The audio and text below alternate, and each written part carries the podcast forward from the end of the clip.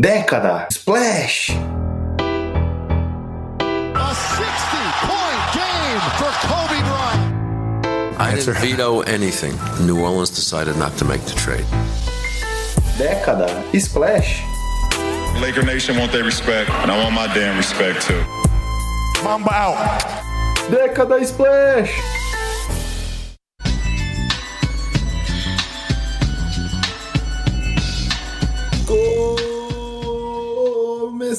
Primeiro episódio da nossa série especial Década Splash, Léo. Eu sou o Guilherme. Eu sou o Leonardo Paglioni. E para essa primeira série especial não poderíamos deixar de trazer um time sem esse que nós trouxemos, né? É, o que de melhor a gente tem pra convidar, né, Gui? Não, mas eu tava falando da franquia, Leonardo. Presta atenção no que eu tô Ah. falando aqui, porque eu tô falando de Los Angeles Lakers, time de maior popularidade dos Estados Unidos, de astros, história, títulos. Vamos até confessar que o Lakers foi definido porque essa pauta era pra ter acontecido há um tempão já, né? Que o Lakers era o atual campeão naquele momento. Obviamente, o time de mais torcida e tudo mais. E a gente definiu que queria começar pelo Lakers, mas demorou, mas pelo menos agora tá saindo esse podcast especial, viu, Gui? É, A gente ficou meio que. pa- Passamos uns seis meses aqui na crise de impostor, né? Montamos toda a pauta, toda a estrutura, e a gente falava, putz, mas será que a gente consegue falar? E aí, até pra gente conseguir falar disso, Léo, trouxemos dois convidados também, agora sim, dois convidados especiais aqui que já estiveram conosco mais de uma vez aqui. Juntos, inclusive, né? É, juntos também pra falar do título do Lakers há quase um ano atrás, viu, Leonardo? Então, ali essa época é propícia o senhor João Lima começando pelo uma das vozes e um dos rostos por trás do 48 minutos. João, obrigado pelo aceite aqui no convite, seja bem-vindo. É isso, uma honra, rapaz, estar aqui com os dois e também com o próximo convidado, que eu não vou dar spoiler, né? Vou deixar você apresentar. E é uma honra. Eu peço desculpa aí que a gente teve que adiar ainda mais, né? Era pra ter sido gravado há quase um ano, mas aí eu ainda não tinha agenda e aí o negócio foi adiando ainda mais. Mas hoje estamos aqui, conseguimos e vamos falar da década Lakers aí. Exato.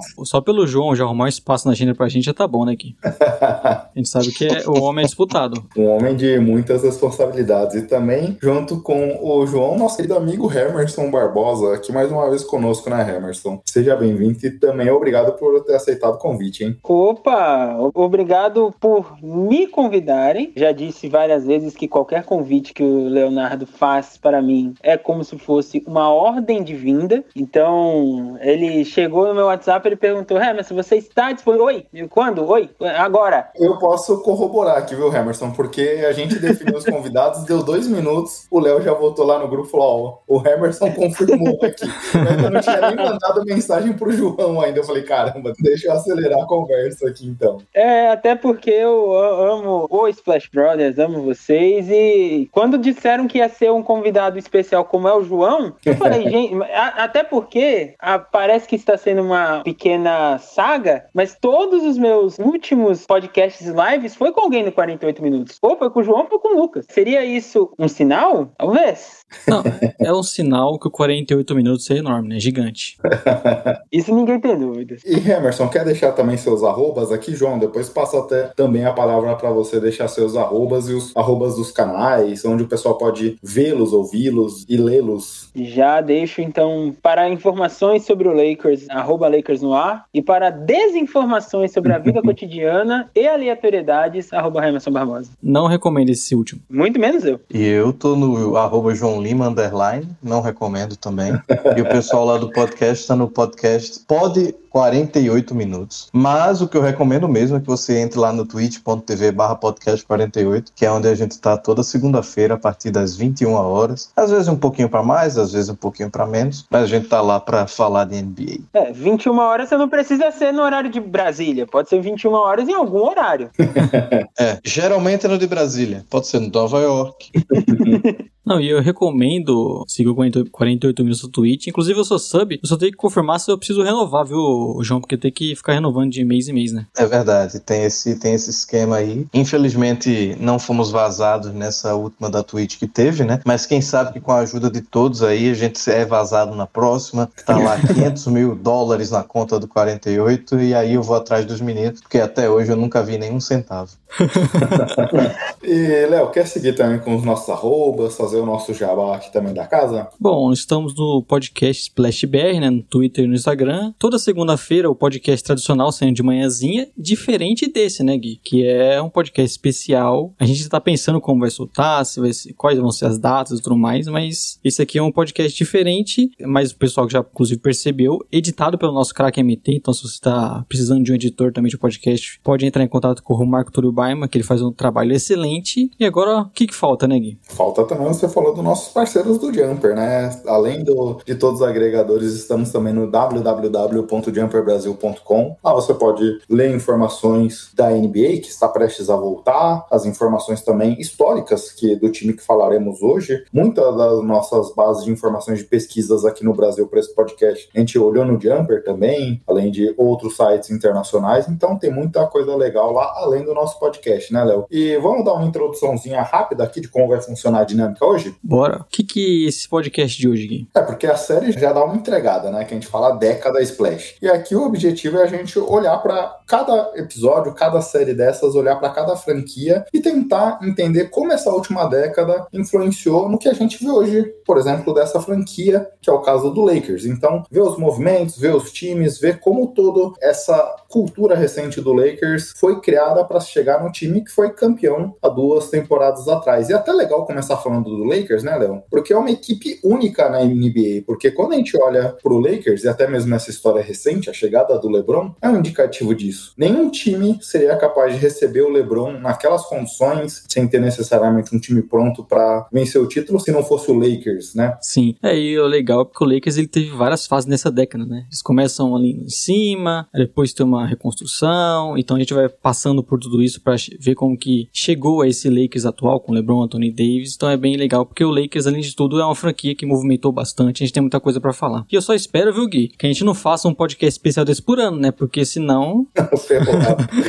Cancela Splash Brothers nesse momento. E aí, João, como eu queria começar te ouvindo, duas perguntas aqui. Uma, até mesmo como é um podcast especial da franquia Lakers, como você começou a ser um torcedor do Lakers? Como foi o momento que você ali começou a acompanhar mais e virar um torcedor fanático, de certa forma, como você é? E qual era a sua relação com esse time do Lakers aí que a gente está falando aqui para começar as nossas análises logo após os dois títulos ali na temporada 10-11? Então, é engraçada a história, né? Porque eu, eu, era moleque, né? Então não tem muita justificativa plausível. Eu acho que, na verdade, um, um time nunca tem uma justificativa plausível, né? Isso era lá nos fins dos anos 90, começo dos anos 2000, 99, 2000. Um belo dia minha mãe chegou em casa com alguns cadernos para ir para escola e tinha uma coleção da Tilibra que tinha Chicago Bulls, Los Angeles Lakers, acho que tinha outras coisas, não lembro exatamente quais times, né? Eu ganhei um do Lakers e eu, porra, que merda é essa, né? Fui ver o que era e, e descobri Shaq Kobe, né? E era no começo do tripit ali, então era muito natural para uma criança, né? Você abraçar aquele time que já tava meio que no topo, né? E aí eu fui atrás das informações ali, e, enfim, baixava vídeo no Casar, que tinha na época aqueles vídeos de 10, 12 segundos das jogadas, né? E pouquíssima ESPN, a gente já tinha, tinha sorte de TV a cabo lá em casa desde 99, mais ou menos, então uma coisa ou outra eu conseguia ver, né? Mas o que veio mesmo assim com grande lembrança para mim, eu acho que é a partir de 2004. Tenho muito na minha cabeça a final do Oeste contra o Minnesota Timberwolves, porque ainda estava no colégio, né? E eu lembro não só pela final em si, mas eu acordava muito cedo, eu estava no colégio militar, né? Então eu, eu dormia muito tarde para poder ver Lakers e Wolves na final do Oeste, e eu tenho isso muito marcado em mim. Então assim, desde o moleque, né, com meus 10 anos veio essa paixão meio maluca, e aí 2004, 2005 que veio de vez mesmo para consumir minha vida, né? Porque nessa época eu consumia o Lakers 100% do tempo, né? Era nas rádios lá de Los Angeles, que VTA, etc, etc, nos fóruns daqui ou da gringa e enfim, foi quando realmente me apaixonei assim de vez. E aí 2008, 2009, 2010, que é o fim da década passada, mas casa perfeitamente com o que a gente vai falar hoje, consolidou de vez, né? Eu já estava na faculdade, eu lembro que afinal de 2008 eu tinha uns trabalhos para fazer, eu sou designer de formação, tinha que desenhar umas coisas no papel mesmo e eu não conseguia fazer direito porque eu ficava vendo o jogo e desenhando. Então, teve uma cadeira que eu quase reprovei de desenho tridimensional, que era um saco, o professor era chato pra cacete. E eu vendo aquelas porra daquelas final com Leon Paul e ferrando o Lakers, sabe? Com Glenn Davis jogando bem e o puto da vida. E ali ali consolidou de vez, digamos assim, né? E aí é sofrimento, né? Desde, desde então, mas ao mesmo tempo, muito título, né? No fim das contas, o Lakers é uma franquia que a gente vai falar mais na frente, mas ela preza por essa loucura de estar tá sempre na cabeça e às vezes dá muito errado, mas quando dá certo, dá muito certo, né? Então, tem uma ligação muito grande com o que a gente vai falar hoje, porque realmente é um momento que eu já estava mais maturando, né? Um pouquinho, entendendo um pouco mais de basquete, né? E a gente foi lá, três finais, venceu duas e teve a coisa do Boston, né? Que eu e o Emerson não vivemos anteriormente, né? A gente não tinha ideia de como funcionava isso, né? Foi muito relevante realmente essa transição que a gente vai falar um pouco mais no programa. Legal. E Emerson, te passando a palavra com a mesma pergunta sobre a sua relação com o time, mas também trazendo um outro ponto, justamente nessa fase aqui dos dois títulos, que você já até participou quando o Kobe entrou pro Hall da Fama, você mandou um áudio e participou aqui do Splash Brothers. E aí, como foi para você também? A primeira pergunta sobre como você virou torcedor e a segunda, como foi acompanhar o Kobe naquele momento que existia toda aquela disputa que a mídia alimentou muito sobre Shaq e Kobe quando os dois se separaram do Lakers e o Kobe demorou bastante para voltar a ser campeão diferente do Shaq, que foi campeão logo na sequência, né? Então, você tem toda uma idolatria frente ao jogador Kobe. Como foi esse momento aqui dele conseguir dar essa volta por cima e completar ali a jornada do herói? Sim, tá engraçado, né, falar do Kobe, vamos dizer assim, hoje, né, no dia que estamos gravando, porque Gasol se aposentou ontem. Foi anunciado que tem o um plano de se aposentar a camisa 16 e essa segunda parte do Kobe é muito ligada ao Gasol, intimamente ligada ao Paul Gasol. Mas eu começo a ser torcedor de uma forma um pouco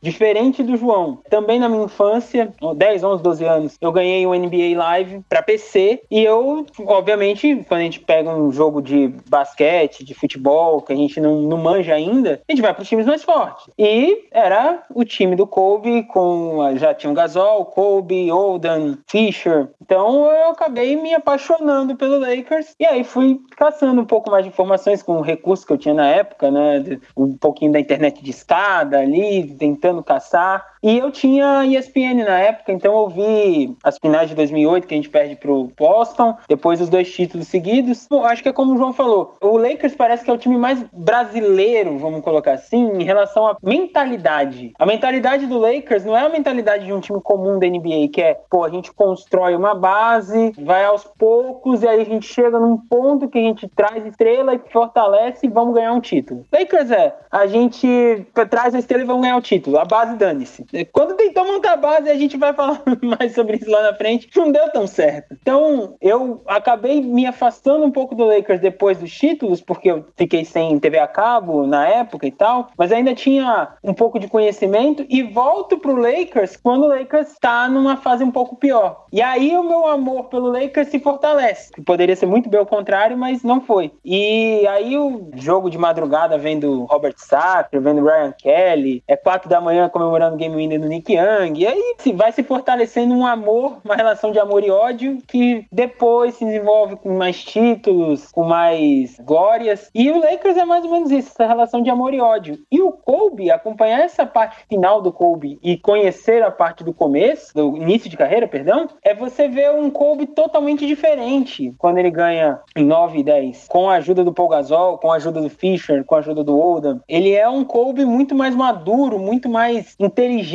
para o jogo, não tão físico. Diferente do Shaq, que dependeu do corpo tanto tempo e o corpo eh, não conseguia mais devolver para ele jogo, o Kobe não. O Kobe conseguiu dar a, a volta e se adaptar com o corpo dele para conseguir jogar mais. Infelizmente, as lesões o pararam, mas ele consegue dar essa adaptação e vai para até o final uma carreira brilhante. Excelente. E Léo, aqui né, a gente começa essa análise justamente como a gente comentou, né? O Lakers era bicampeão, e aí pode até parecer sacanagem, a gente pega justamente o ano que.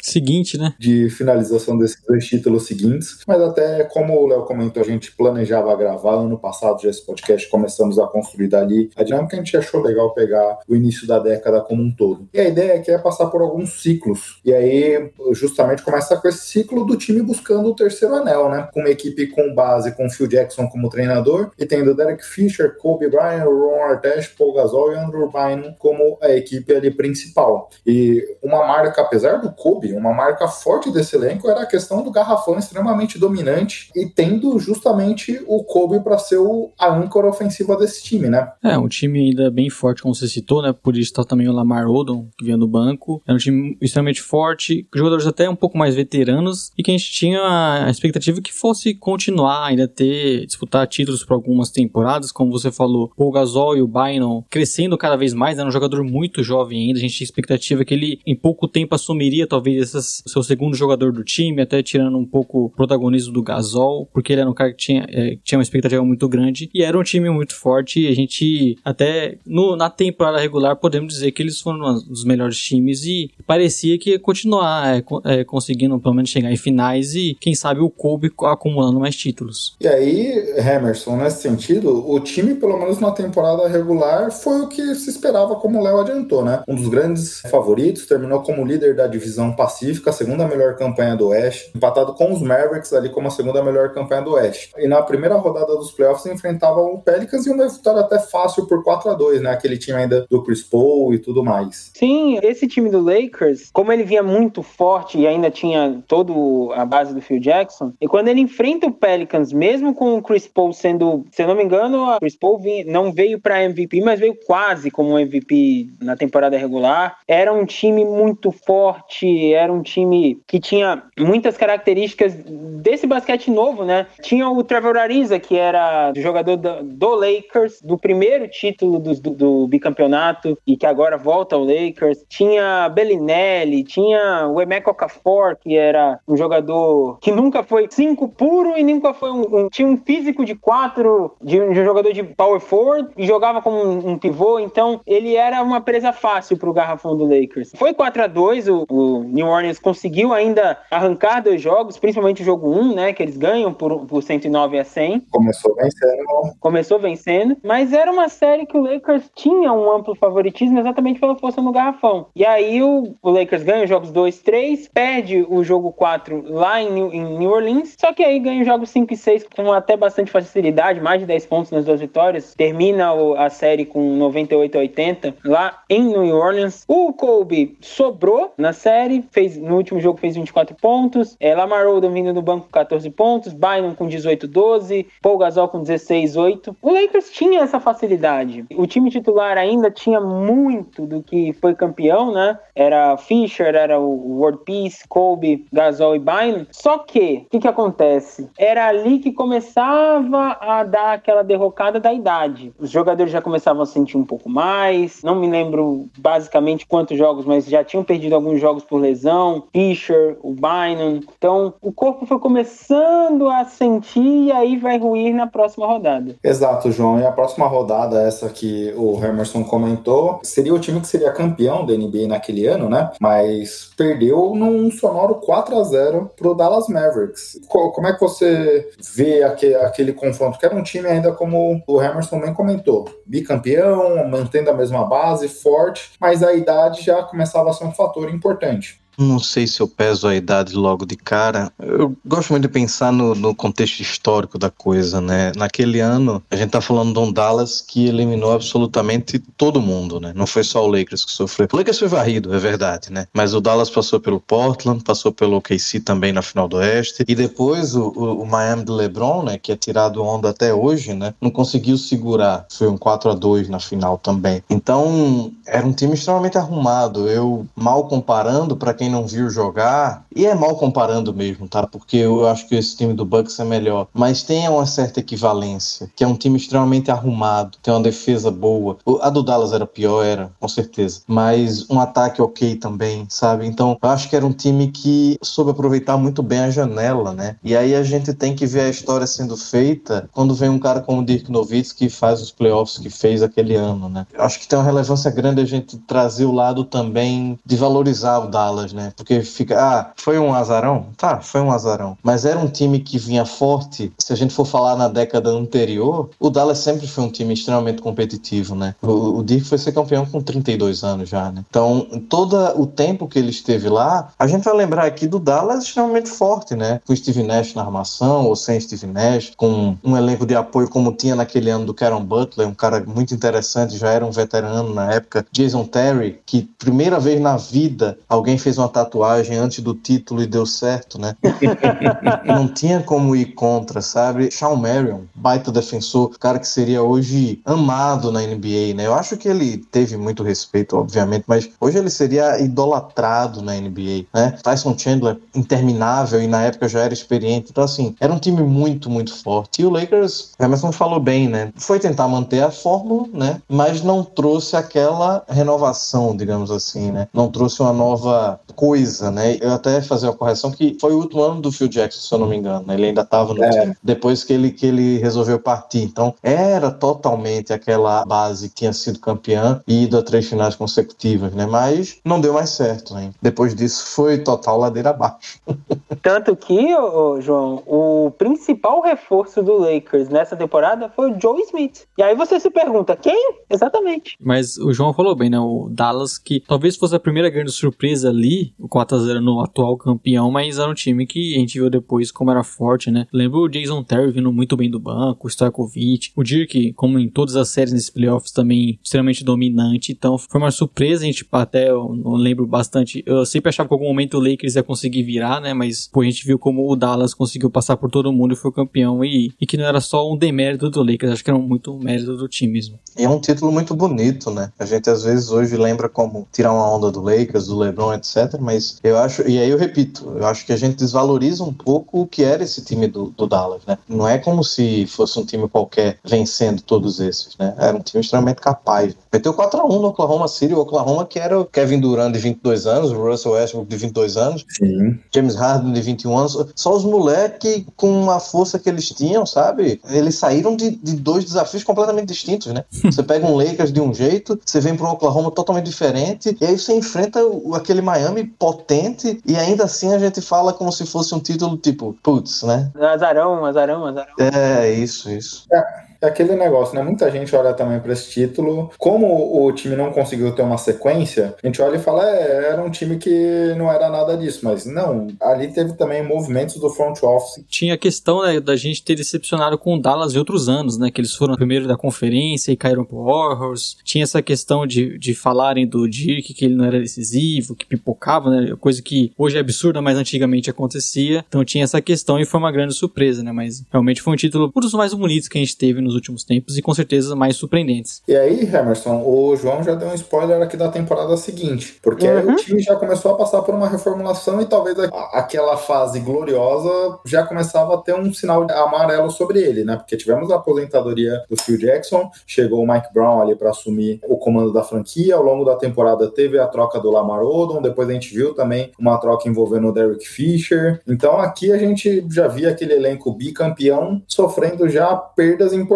E e pior, nessas trocas não vieram jogadores que já seriam capazes de contribuir de imediato. Ali foram trocas muito mais por picks, por jogadores role players e tudo mais. Então esse elenco já começava a ter uma mudança, mudança drástica, né? Sim, a queda do Lakers começa com a troca do Lamar Odom, na minha opinião. A queda real. Pensei que você ia falar pela não troca do CP3.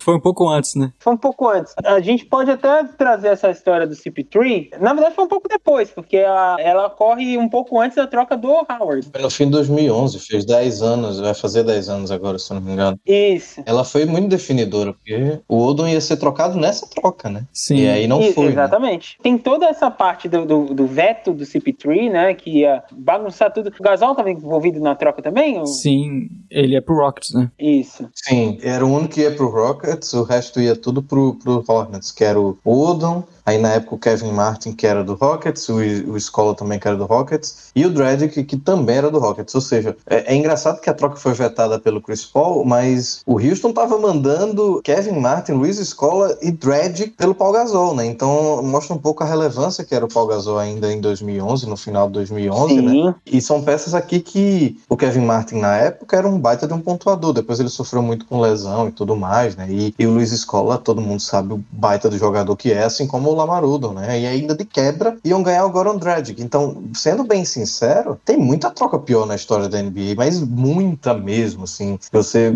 vê a estrela indo embora por muito menos, né? Principalmente atualmente, né? Sim. Você olha a troca, sei lá, hoje em dia, bom, não vou falar a troca do Harden ou do, do Davis, que foi, foram por picks, mas às vezes você olha daqui a 10 anos e as picks não são boas, ah, foi draftado vários jogadores não ruins, mas que não estouraram, você olha a troca e fala, putz, como é que essa troca foi rolar naquela época? Sempre é essa, essa plano de fundo da troca que a gente não consegue entender. O Chris Paul, logo depois, foi trocado pelo Eric Gordon, é, o Amino, Chris Kaman, uma escolha de, de segundo round, primeiro round, sei lá. Então, assim, meio surreal, né? Você vê que, e aí... Muito surreal. Todo torcedor do Lakers tem essa mágoa, porque é muito tosco como o David Stern, ele sempre fez isso com a liga, né? É, não sei se vocês viram recentemente o, o Malice the Palace, né? Quando ele Sim. fala que Sim. a votação foi unânime, né? E aí perguntam quantos votos? A ele, 1 a 0, né? Que era o, o dele, simplesmente, né? Foi ele que decidiu isso, né? E é tosco a gente pensar nisso, independente se você torcer pro Lakers ou não, porque poderia ser a sua franquia também, né? É muito bizarro e mudou completamente a história do Lakers, que eu não vou dizer aqui que poderia ter vencido mais títulos, isso é mera especulação, até porque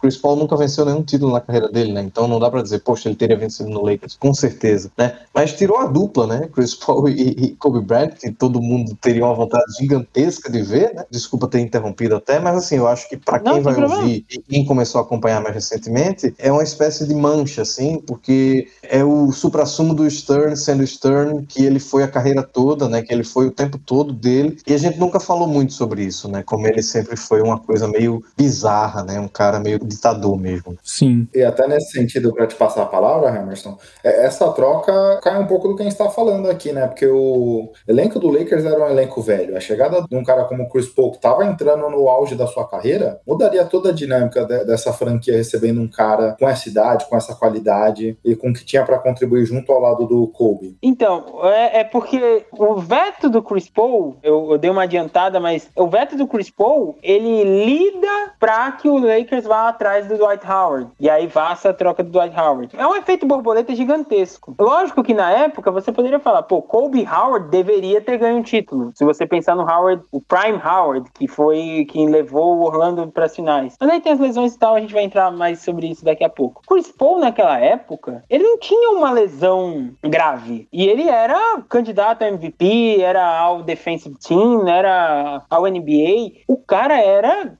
Se hoje em dia vocês veem o Chris Paul e já veem ele como um jogador diferente, diferenciado, na época era muito mais. Porque ele tinha, ainda tinha um físico. Então, é como o João falou, não dá para cravar que Kobe e CP3 seriam campeões da NBA. Mas se você fosse naquele site de bet que você gosta, a odd tava 1.1.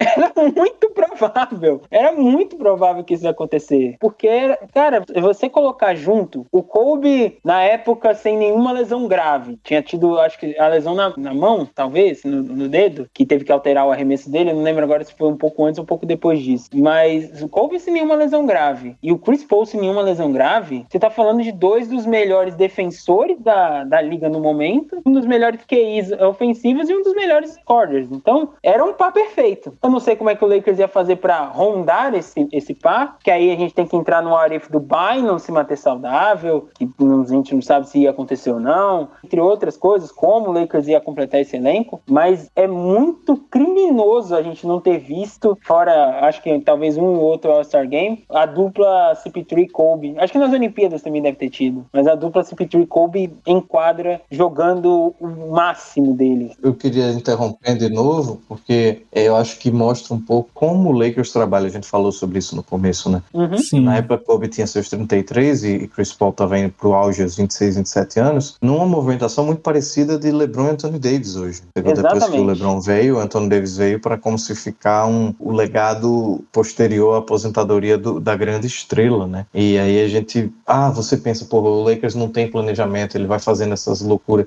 Não, esse é o planejamento dele, né? E- e essas loucuras, essas trocas pela estrela, se livrar de todo mundo, é o planejamento do Lakers e é o que o Emerson falou. Você acabou tendo, culminou na tentativa maluca de trazer um Steve Nash que não não estava mais naquele estilo, né, que todo mundo imaginava para jogar com Dwight Howard e Kobe Bryant, né? Então não- não batia muito, né? Sim. E aí, só para finalizar realmente esse assunto da troca, além de tudo, além da nossa choradeira enquanto torcedor, não nos deixou assistir uma final entre Kobe e LeBron, né? Porque se o Lakers tivesse avançado pelo Oklahoma aquele ano, poderia ter chegado à final da NBA, que foi a final com o Miami Heat, né? E aí teria sido uma coisa, mais uma coisa para a história, uma coisa fantástica, Chris Paul e Kobe de um lado, imagina, e LeBron e Dwayne Wade e Chris Bosh do outro.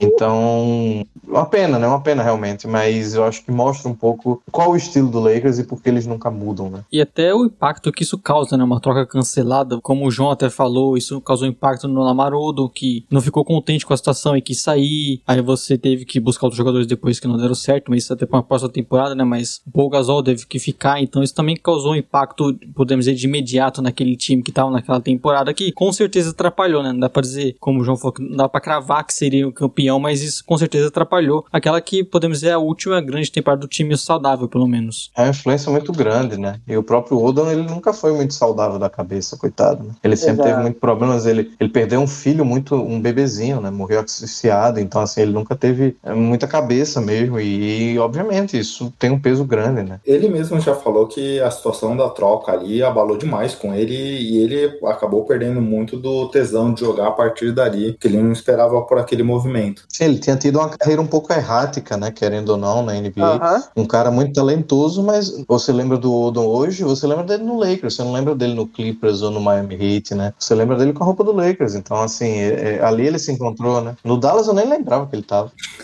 Ah, então, a troca foi pro Dallas, né? Contra o Dallas. Sim. Só pra passar. Porque, como o, o João falou, a forma que o Lakers trabalha é: a gente vai dar tudo pra uma estrela. Se isso não der certo, o plano B normalmente não é bonito. Porque o Lamar Odom é trocado junto com uma pick de 2012, de segundo round, por uma pick do Dallas de 2014, que foi draftado depois do Mitch McGarry, que não foi nem do Lakers, foi, para lá no Oklahoma. Depois, troca o Derek Fisher e essa pick pelo Jordan Hill, que era um, um power forward novo na época, né? Mas foi um dos que mais ficou no Lakers, querendo ou não. E depois troca o Luke Walton e, o- e a pick de 2012 pelo Ramon Sessions, que foi o cara que veio pro lugar do Derek Fisher. Tipo assim, o Lakers começou a tapar um buraco com outro buraco e outro buraco com um buraco e foi indo, foi indo, foi indo, acabou fundo, como diz o outro. E aí, João, em cima da fala até do. Um pouco nesse contexto também, em cima da fala do Emerson, que existiu uma dúvida também sobre o que o Bynum viraria. E essa foi uma temporada, pelo menos nesse ano, até fazendo a, construção mental que você fez, que poderíamos ter visto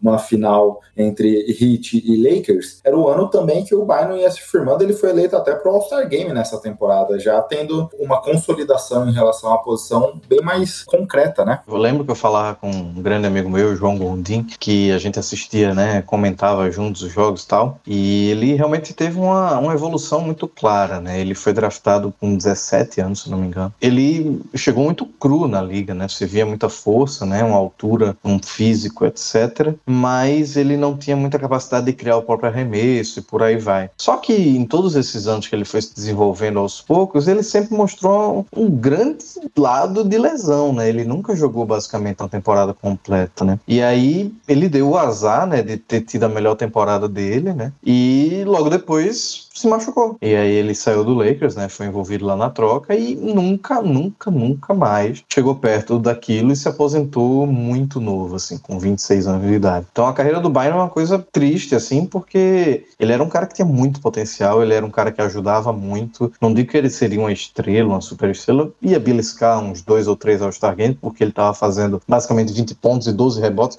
São números absurdos, né?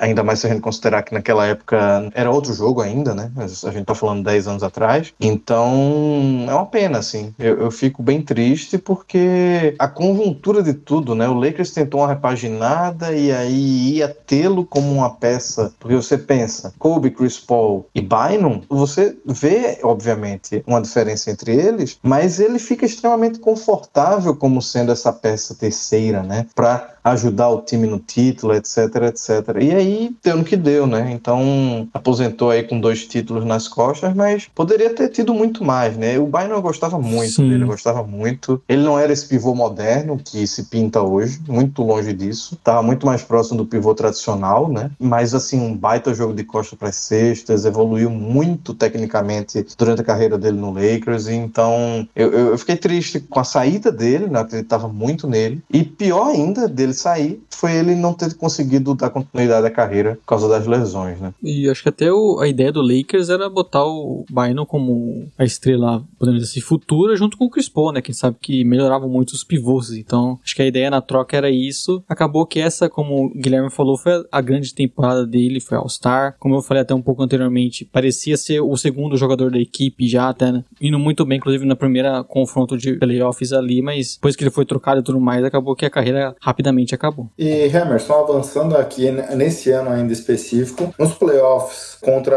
o Nuggets, ali na primeira rodada, um playoffs duro. Tinha feito 3 a 1 Nuggets empatou a série e justamente Bynum e Gasol tiveram um número curioso ali, que é um dos, uma das poucas vezes na história que dois jogadores combinaram para mais de 30 pontos, mais de 30 rebotes, mais de 20 rebotes ofensivos, mais de 10 bloqueios ali, uma marca impressionante, mostrando também justamente para corroborar como o Bynum era importante para esse time e como o Gasol também, apesar de quase ter saído ou não, toda essa confusão, mas tinha muita gasolina no tanque ainda. Sim, Nuggets e Lakers, é, a, a boa parte das pessoas não vai lembrar, mas foi uma das maiores rivalidades desse time do Lakers. Vamos colocar, dessa era do Lakers de Kobe e Gasol. Porque primeiro é o Nuggets do Carmelo Anthony, que faz um- uma série espetacular contra o Lakers. E depois, esse time do Denver, que não tinha uma estrela fixa, né? Era Twy Lawson, Aaron Afalo, Danilo Gallinari, Kenneth Farid, na época era, sei lá, a nova estrela da NBA, e o Timofey Mozgov. E do banco vinha Javel Magui, então, sim, tinha Mozgov e Magui no mesmo time, Al Harrington, Andrew Miller, Corey Brewer, tinha Costa Colfos naquele time, tinha Wilson Chandler naquele time, acho que ele tava machucado é, na época dos playoffs. Era um time sem nenhuma estrela, mas era um time muito coeso, era um time muito encaixadinho. E o Twy Lawson jogando um fino nessa série de playoffs, tanto que no jogo 7 ele é o cestinha do jogo, com 24 pontos, ele e o Al Harrington, os dois no Nuggets. E acontece um fato curioso nesse jogo. É um jogo de eliminação, o Kobe joga 45 minutos e ele não é o jogador com mais arremessos do Lakers. O jogador com mais arremessos do Lakers foi o Paul Gasol. Fez 19 arremessos, cometeu 9 e foi o cestinha do Lakers com 23 pontos. Só que quem salva o Lakers é o Steve Blake, que tinha vindo como free agent. Ele vem nesse jogo 7, ele faz 19 pontos, salva o Lakers com uma performance estupenda. Kobe não foi tão bem na pontuação, fez só 17 pontos, mas deu 8 assistências, que já mostrava uma outra face do jogo do Kobe na época. Bynum com 16, 18, como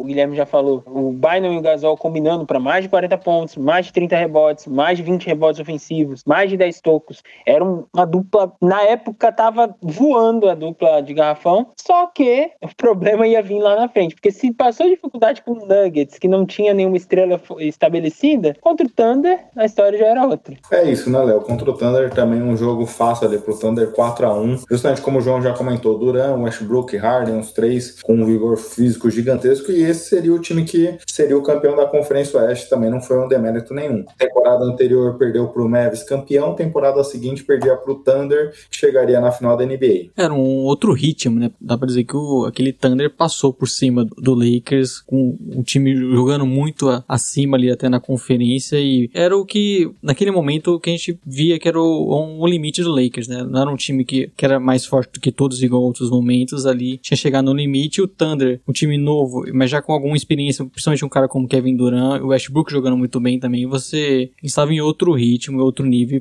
passaram por cima. Foi uma vitória bem tranquila. E aí, João, passando para a temporada seguinte, a gente acabou falando muito de maneira indireta, até o, a brincadeira que o Emerson fez, o efeito borboleta, né? Tentativa de troca pelo Chris Paul, não deu certo, e aí na temporada seguinte, o Lakers precisando reconstruir, trazer estrelas justamente para montar esse time ao redor ali do Kobe, chega Steve Nash, chega também Dwight Howard, é, e aí na troca principalmente do Howard, a gente vê a saída do Andrew Bynum, é, que era um jogador muito importante desse elenco atual. E aí um novo time vai se montando ali ao redor de Gasol e Kobe Bryant. E até, só para falar, o, o Mike D'Antoni chegou nessa temporada também, né? É, ele chega um pouquinho mais pra frente, que seria até minha próxima pergunta, já passando pro Emerson. Léo, mas João, pode comentar também que com apenas cinco partidas, Mike Brown é demitido, quatro derrotas nos cinco primeiros jogos, e aí já também fez, mudanças acontecerem ali no front office da equipe. Se eu não me engano, esse é aquele ano que Kobe dá aquela olhada pro Mike Brown no banco de reserva, né? E aí ele realmente cai no,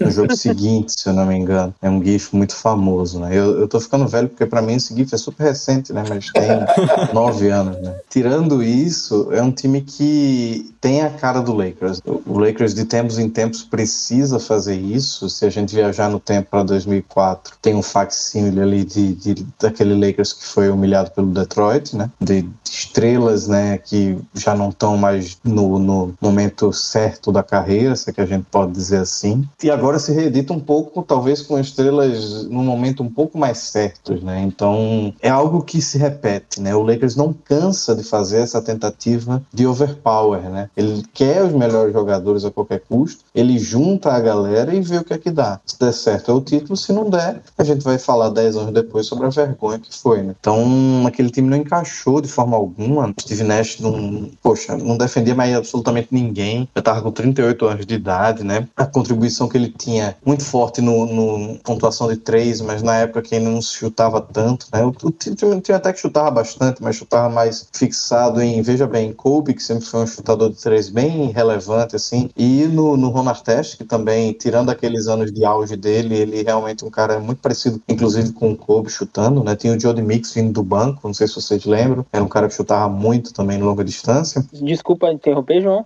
Jody Mix tinha um dos melhores apelidos do Lakers, que na época ele chamava de Instrumix. Pode continuar. E aí, o, o belíssimo Jody Mix, que já era experiente na época, né? Vinha do banco e, e tentava contribuir com alguma coisa. Ele veio melhor mesmo no ano seguinte, né? Que o time foi desmontado e aí ele deitou e rolou em cima do, do time que não tinha mais ninguém, né? Mas enfim, foi uma temporada completamente para esquecer, né? Quem gostou muito foi o San Antonio Spurs, né? Que nos moldes, eu não vou dizer parecidos, né? Mas também manteve o núcleo vencedor por muito tempo, né? Se apegou a ele e aí conseguiu achar o Kawhi Leonard, né? Que naquele ano era ainda um, um jovem mancebo, né? Não estava nascendo para a liga, mas foi mais do que suficiente para ajudar Tim Duncan, Tony Parker e Manu Ginobili para simplesmente varrerem aquele Lakers que certamente foi um, um, time assim mais decepcionante que eu já vi, porque o lado ruim do torcer pro Lakers é essa, né? Você ou vai no teto, ou vai no, no inferno e você não sabe muito bem. Eu lembro que na época eu trabalhava numa agência pequena aqui e tinha um desses caras que acompanha assim muito por cima, né? E aí veio comentar comigo e disse: oh, porra, Steve Nash, Dwight Howard, Paul Gasol, Kobe Bryant, não tem como não ganhar, né? E eu disse: Não disse nada, né? Só pensei: Porra, tem demais como não ganhar. E, e foi o que aconteceu, né? E a gente vê isso repetir demais na NBA, né? E aí o Mike Brown, eu dispenso qualquer comentário, foi uma experiência tenebrosa, né? Ele já não tinha sido assim um grande gênio anteriormente. E aí o Mike D'Antoni chegou e aí eu não sei nem o que comentar, porque Steve Nash, Kobe Bryant, Paul Gasol e Dwight Howard com o Mike D'Antoni de técnico não faz sentido nenhum. Né? Uma experiência muito louca, né? E, e Emerson, né, né, nessa temporada, aqui nesse ano, também teve algo que aconteceu que acabou, de certa forma, também ditando um pouco o ritmo, não na linha de frente, mas nos bastidores do Lakers de maneira importante. Foi a morte do Jerry Buss. Ele tinha um câncer, faleceu no meio dessa temporada, em fevereiro ali de 2013, e, e que a gente viu também toda aquela confusão envolvendo a família Buzz ali sobre o controle ou não do time. Isso também impactou um pouco o ambiente, as decisões e tudo mais, até porque o Jerry Buzz é uma figura lendária, não só do Lakers, mas de toda a NBA. Sim, como disse o João, essa temporada é literalmente para esquecer, porque dá tudo errado nas trocas e as escolhas que o Lakers faz, que até tinha, tinha-se um caminho, mas essa mentalidade que, eu falo, que a gente falou no começo, né, do Lakers ser o time mais brasileiro em relação a pensamento, dane-se a base, eu quero ganhar o título, é muito a mentalidade da Jerry Buss. Jerry Buss era isso. Uhum. Tanto que, é engraçado, entre o Jim Buzz e o Lakers passa pela reformulação, pelo rebuild, de fato, de verdade, como a, talvez nunca tinha passado na sua história, e aí tem as piores, a gente vai entrar né, mais pra frente, e depois volta, entre a Jim Buzz e o Lakers volta a ter a mentalidade, dane-se a base, eu quero o título. Então, era um tempero que aconteceu nessa temporada que mudou tudo. Quer dizer, tem mais um, né? A lesão do Aquiles do Kobe, que ainda acontece no, no último jogo da temporada regular, o penúltimo, né, contra o Warriors. Eu sempre tinha colocado que 2013 foi o ano literalmente que dá essa mudança de chave no Lakers. Num efeito borboleta gigantesco, talvez se não acontecesse esses eventos de 2013, o Lakers não teria que estar pronto. Depois de tudo isso, poderia ter seguido um caminho totalmente diferente, que não ia ter o rebuild, não ia ter o draft, não ia ter nada disso. O Lakers poderia ser uma franquia mediana, duvido, mediana é muito difícil. Sempre vai tentar ser uma franquia lá para as cabeças, mas, por exemplo, se o Kobe não lesiona, podia tentar carregar depois de uma derrota pro Spurs, talvez não por 4 a 0 mas um 4 a 1 talvez um 4 a 2 carregar pro ano seguinte, ia tentar outra estrela, ou, sei lá, na cabeça do Jim Buzz, manter e trazer um jovem. Tinha muitos caminhos a serem escolhidos ali e talvez não chegassem algum deles ao LeBron hoje em dia. Então, aquele ano de 2013 muda tudo no Lakers, muda basicamente tudo. E aí, a síntese é o jogo 4, né, contra o Spurs, que o Lakers entra em quadra com Darius Morris, Paul Gasol, Andrew Goodluck, também conhecido como Gold Mamba, Earl Clark e Dwight Howard, com o banco com Chris Durham, Robert Sacre, Jordan Hill, Antoine Jason, e, e aí já era Suicide Squad. Era um trailer da temporada seguinte nesse aí. Nossa, aí que começou a ser pesado. Basicamente, é a famosa conversão do Lakers. É o Lakers sair da rota de títulos e ir literalmente pro fundo do poço. É, uma temporada que nada deu certo, né, Gui? Porque além de todas essas mudanças e até algumas desesperadas, como o João falou do Nash, já com 38 anos, o time obviamente não encaixou. E aí, não só na questão do jogo, né? Como ficou, a gente viu depois até o clima bem ruim ali, Howard com o Kobe. E isso acho que impactou inclusive na lesão do Kobe, né? Porque a gente vê ele, o cara já de 33 anos, jogando 38 minutos, tentando de qualquer forma levar esse time mais longe e acabou tendo uma lesão que meio que ditou esse final do Lakers ali, que não era o time do título naquele momento, mas era um time de playoffs, né? É, esse é o ponto. Essa temporada, Léo, com 34 anos, jogando quase 39 minutos de média na temporada, jogou 78 partidas. Então, é realmente um ponto importante, né? E foi bem no finalzinho, né? A gente tava chegando nos playoffs, uhum. um jogo contra o Warriors, inclusive, que faz mais de 30 pontos, então é bem triste porque tava chegando nos playoffs, não tinha muita expectativa com o time, mas era o Kobe novamente, agora com o Howard. A gente tinha uma expectativa de ser uma dupla muito boa, né? Porque era o pivô que a gente imaginava ser o pivô dos próximos 10 anos no Howard ali, o cara mais talvez mais próximo que a gente via do cheque na liga, que foi o parceiro do Kobe, e nada deu certo, acabou até saindo depois. E aí, João, aqui a gente entra no próximo ciclo, vamos dizer assim, que na temporada 13 14, como o Léo já adiantou. Esse experimento falho entre Howard e Kobe Bryant fez com que o DH12 resolvesse sair depois do fim do seu contrato. Metal World Peace, que também era um jogador muito importante, deixava a franquia nesse momento depois de ter voltado. É, e aí o time tinha um cap comprometido muito com Kobe Bryant, Steve Nash, mas os dois pouco jogaram. Kobe jogou nessa temporada seis partidas, tentou voltar, não conseguiu, sofreu com lesão. Nash apenas 15 partidas. É uma temporada de um fiasco gigantesco, né? Apenas 27 vitórias e o time já começava a regredir para sair da zona de playoffs, coisa que acontecia depois de oito temporadas seguidas, se classificando para a pós-temporada.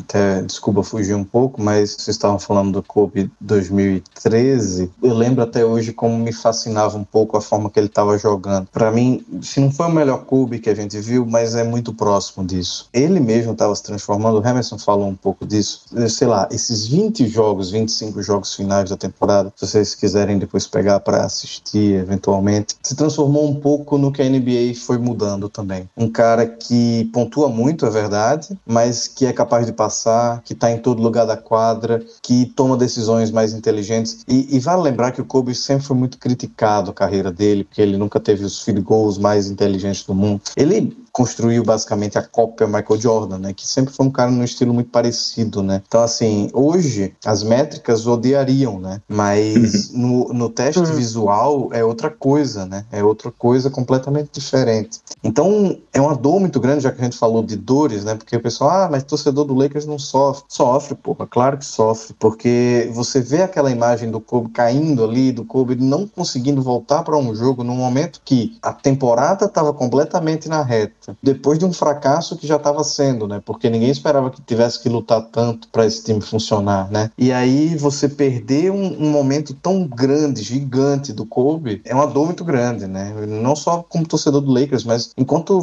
perder esse atleta mesmo em quadra, né? E aí a gente volta para 2014, e aí eu queria trazer também esse parênteses, ele, ele se machucou, foi até ver aqui no dia 12 de abril de 2013. E aí ele tentou voltar no dia 8 de dezembro de 2013. Ele tentou tentou voltar no mesmo ano, pô.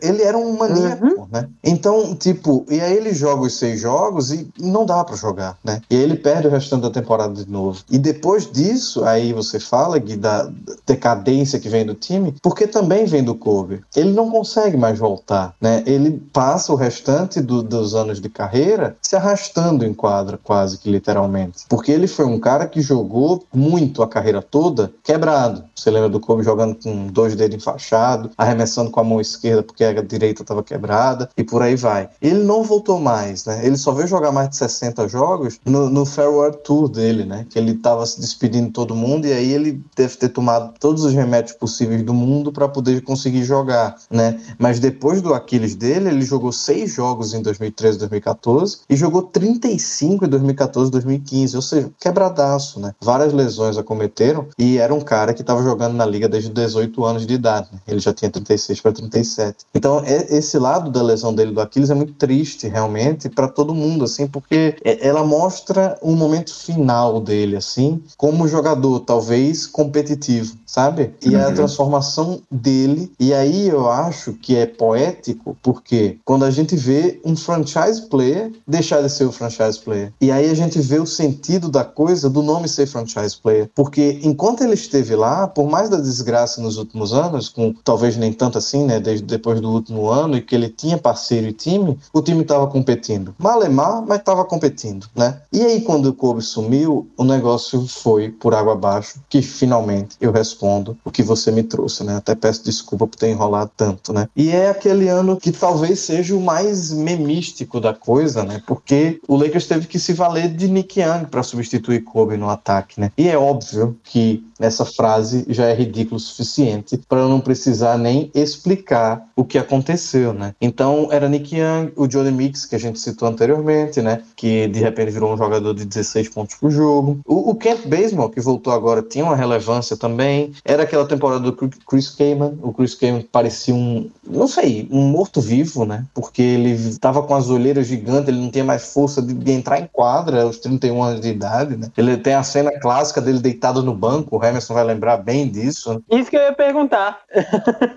eu ia perguntar se foi nessa temporada que teve a clássica cena do Chris Kaman no banco vazio. Então, assim, foi um momento que parecia que o Lakers de repente começou a sugar a energia de todo mundo. Nada dava certo, né? Então, um, um time que foi um total catadão, ainda tinha um Jordan Farma ali. Um grande abraço pro nosso amigo Zé Boquinha, que passou a carreira toda criticando o homem. Tinha o Jordan Hill, que o Harrison falou mais cedo, que veio lá atrás e acabou ficando muito tempo com a gente, né? Mas Foi uma carreira maluca, assim, um ano maluco que teve que dar tempo, por exemplo, para Kendall Marshall, lembra dele, Emerson? E ele dava oito assistências, quase nove assistências por jogo, sabe? Então você ficava, caramba, o Lakers virou Universidade de North Carolina. O homem da segunda melhor estreia da história da NBA, apenas abaixo de Michael Carter Williams. O negócio é. Parece que estrear tão bem assim não é legal, né? Porque Kendall Marshall e Michael Carter Williams são quase parentes hoje, né? Se você for ver. é, é aquela coisa, né? Quando o, o, Lakers, e eu acho que talvez aí, pra gente fazer um paralelo, e me corrijam até, porque vocês têm muito mais, especialmente o Guilherme que tá acompanhando isso agora, o Lakers ele tem essa coisa de bater, bater, bater até conseguir, né? E quando não tem mais nada para tirar, ferrou, porque você se desfez das suas escolhas, você se desfez dos seus jovens, você vai ter que recomeçar do zero no seu estilo de atrair novas estrelas. Eu, eu disse hoje, por exemplo, o Spurs, o Spurs até ano passado tava no, no play-in, né? E hoje a gente tá vendo o time que se pergunta, putz, pra onde vai com esse time, né? Então começa também uma fase muito difícil quando não se tem essa continuidade, né? E o Spurs tem pique, né? Tem as próprias escolhas e tudo mais. Então, assim, o time que suga tudo até a última gota, geralmente vai sofrer com isso, né? E aí o Lakers começou a sofrer. Esse é o ponto, até para te passar a palavra, porque essa temporada já mostra uma é, mudança radical. Os Lakers teve a sexta pior campanha, o João até comentou aí, o Nick Young foi o principal cestinha do time, e essa temporada culmina até de uma certa forma meio triste, porque também foi a última temporada do Paul Gasol. Então todo aquele elenco bicampeão, a gente vê ano após ano ali ele sendo desmanchado com o Phil Jackson, com os demais jogadores, e agora a grande estrela do ao lado do Kobe sai também dessa franquia nessa temporada aqui, e numa temporada extremamente decadente. É, você lembra dessa temporada e tira pouca coisa de boa naquele time, né? Eu lembro, inclusive, de algum momento que o Steve Nash entrou só pra bater o recorde de assistências do Mark Jackson, se não me engano, mas foram poucas coisas interessantes. Teve a volta do Kobe, né, que durou pouco, acabou jogando só seis partidas, então foi uma temporada bem fraca. Naturalmente, o Paul Gasol não caberia ali, iria ser mais pra frente, né? Então foi. A gente na temporada passada acho que foi o último momento que a gente viu o Lakers forte, quem sabe pensando em playoffs tudo mais, até a lesão do Kobe. Nesse momento a gente já via que era uma reconstrução. Como o João falou, seria duro, né? Porque esse time ele trocava escolhas, então ele tinha que ficar tendo escolhas protegidas nos anos seguintes. Então acabou que foi o início de um processo bem longo pro Lakers. E aí, começando nesse processo, Emerson, como o Léo falou, temporada seguinte, 14 e 15, D'Antoni também, o experimento D'Antoni não dá certo. O time traz Byron Scott para comandar a franquia, que tinha selecionado no draft anterior, Julius Randle, que aí já era uma mudança ali de estilo, né? Trazendo jovens jogadores, mudando um pouco o que a gente via no Lakers até então. O Byron Scott, que eu tenho certeza que tem um. Emerson tem um carinho enorme por ele, né? Para jogador, sim. Embora eu não tenha acompanhado a, a, carreira do Byron como jogador. Agora, assim, tem um carinho enorme pelo Byron Scott, porque ele é o maior símbolo do tanque que existe na NBA. Se, se o tanque tivesse um comando, se existisse é, uma estátua na frente do HQ, do Red Quarters da NBA, e tivesse um tanque na frente dela, o nome do Byron Scott estava escrito nesse tanque. E, assim, fora o que ele tinha feito com o Cleveland, tá? Ele conduz o Lakers para três temporadas que o Lakers, a gente não contou antes, mas na época da troca do Steve Nash, o Lakers troca uma pique pro Phoenix Suns. Acho que foi parar pro Philadelphia 76ers por algum motivo. Acho que foi até pela troca do Michael Carter Williams, inclusive. Uma, uma, alguma coisa foi parar lá no, no Sixers por conta disso. E aí, o Lakers, com o Byron Scott, escapa três vezes de entregar essa pique pro Phoenix Suns, no caso, e depois pro Sixers, por conta da proteção da pique, que o Lakers tinha, era duas vezes protegida top 5 e uma vez protegida top 3. O Lakers pega a pique duas, três vezes e, e fica com a pique. Então, assim, essa é a parte boa do Byron Scott. Tirando isso, foi a época que eu voltei a ver o Lakers. E, e aí é que tem a, a, o lado afetivo. Mas foram as piores temporadas da franquia. Piores temporadas, assim, disparado. Era o Lakers que, quando vencia um jogo, você dava graças a Deus. Você não sabia se dava graças a Deus, você reclamava. E tem aquelas vitórias que ficam na sua cabeça e fala assim: caraca, venceu esse jogo. Pior que é verdade, rapaz. Mas venceu esse jogo, venceu esse. Eu lembro que tem um jogo, não sei se foi nessa temporada ou na temporada seguinte, que o Lakers ganha com um game winner do Nick Young. Acho que foi na temporada seguinte, porque o Low Williams já tava no time. E eu, 4 horas da manhã, mandando áudio alucinado num grupo de WhatsApp. Ah! Porra! Los Angeles tem que respeitar, não sei o quê. Ou seja, era o torcedor na sua forma mais bruta, na sua forma mais limpa. Não tinha a necessidade de ganhar ganhar ou perder, era torcer pelo torcer. Não tinha mais nada, não tinha mais nenhuma má nesse sentido. Não, só ia completar que aquela escolha acabou virando um Michael Bridges, né, depois. Exatamente. Que seria útil hoje em dia no Lakers, mas em comparação às três escolhas que o Lakers teve, aceito ter passado. E aí, João, essa temporada também a gente ainda vê a saga Kobe, né? Se na última temporada que a gente comentou aqui, seis partidas apenas, agora com 36 anos, só 35 partidas jogadas. E aí, como você, torcedor da época, via essa situação do Kobe Bryant? Porque deve ser triste, né? Você ali, o maior, o maior ídolo recente da franquia que você torce, e você não sabe se vai conseguir vê-lo em quadra jogando pelo menos uma última temporada, e era um pouco do sentimento do Kobe naquele momento. Você definiu bem.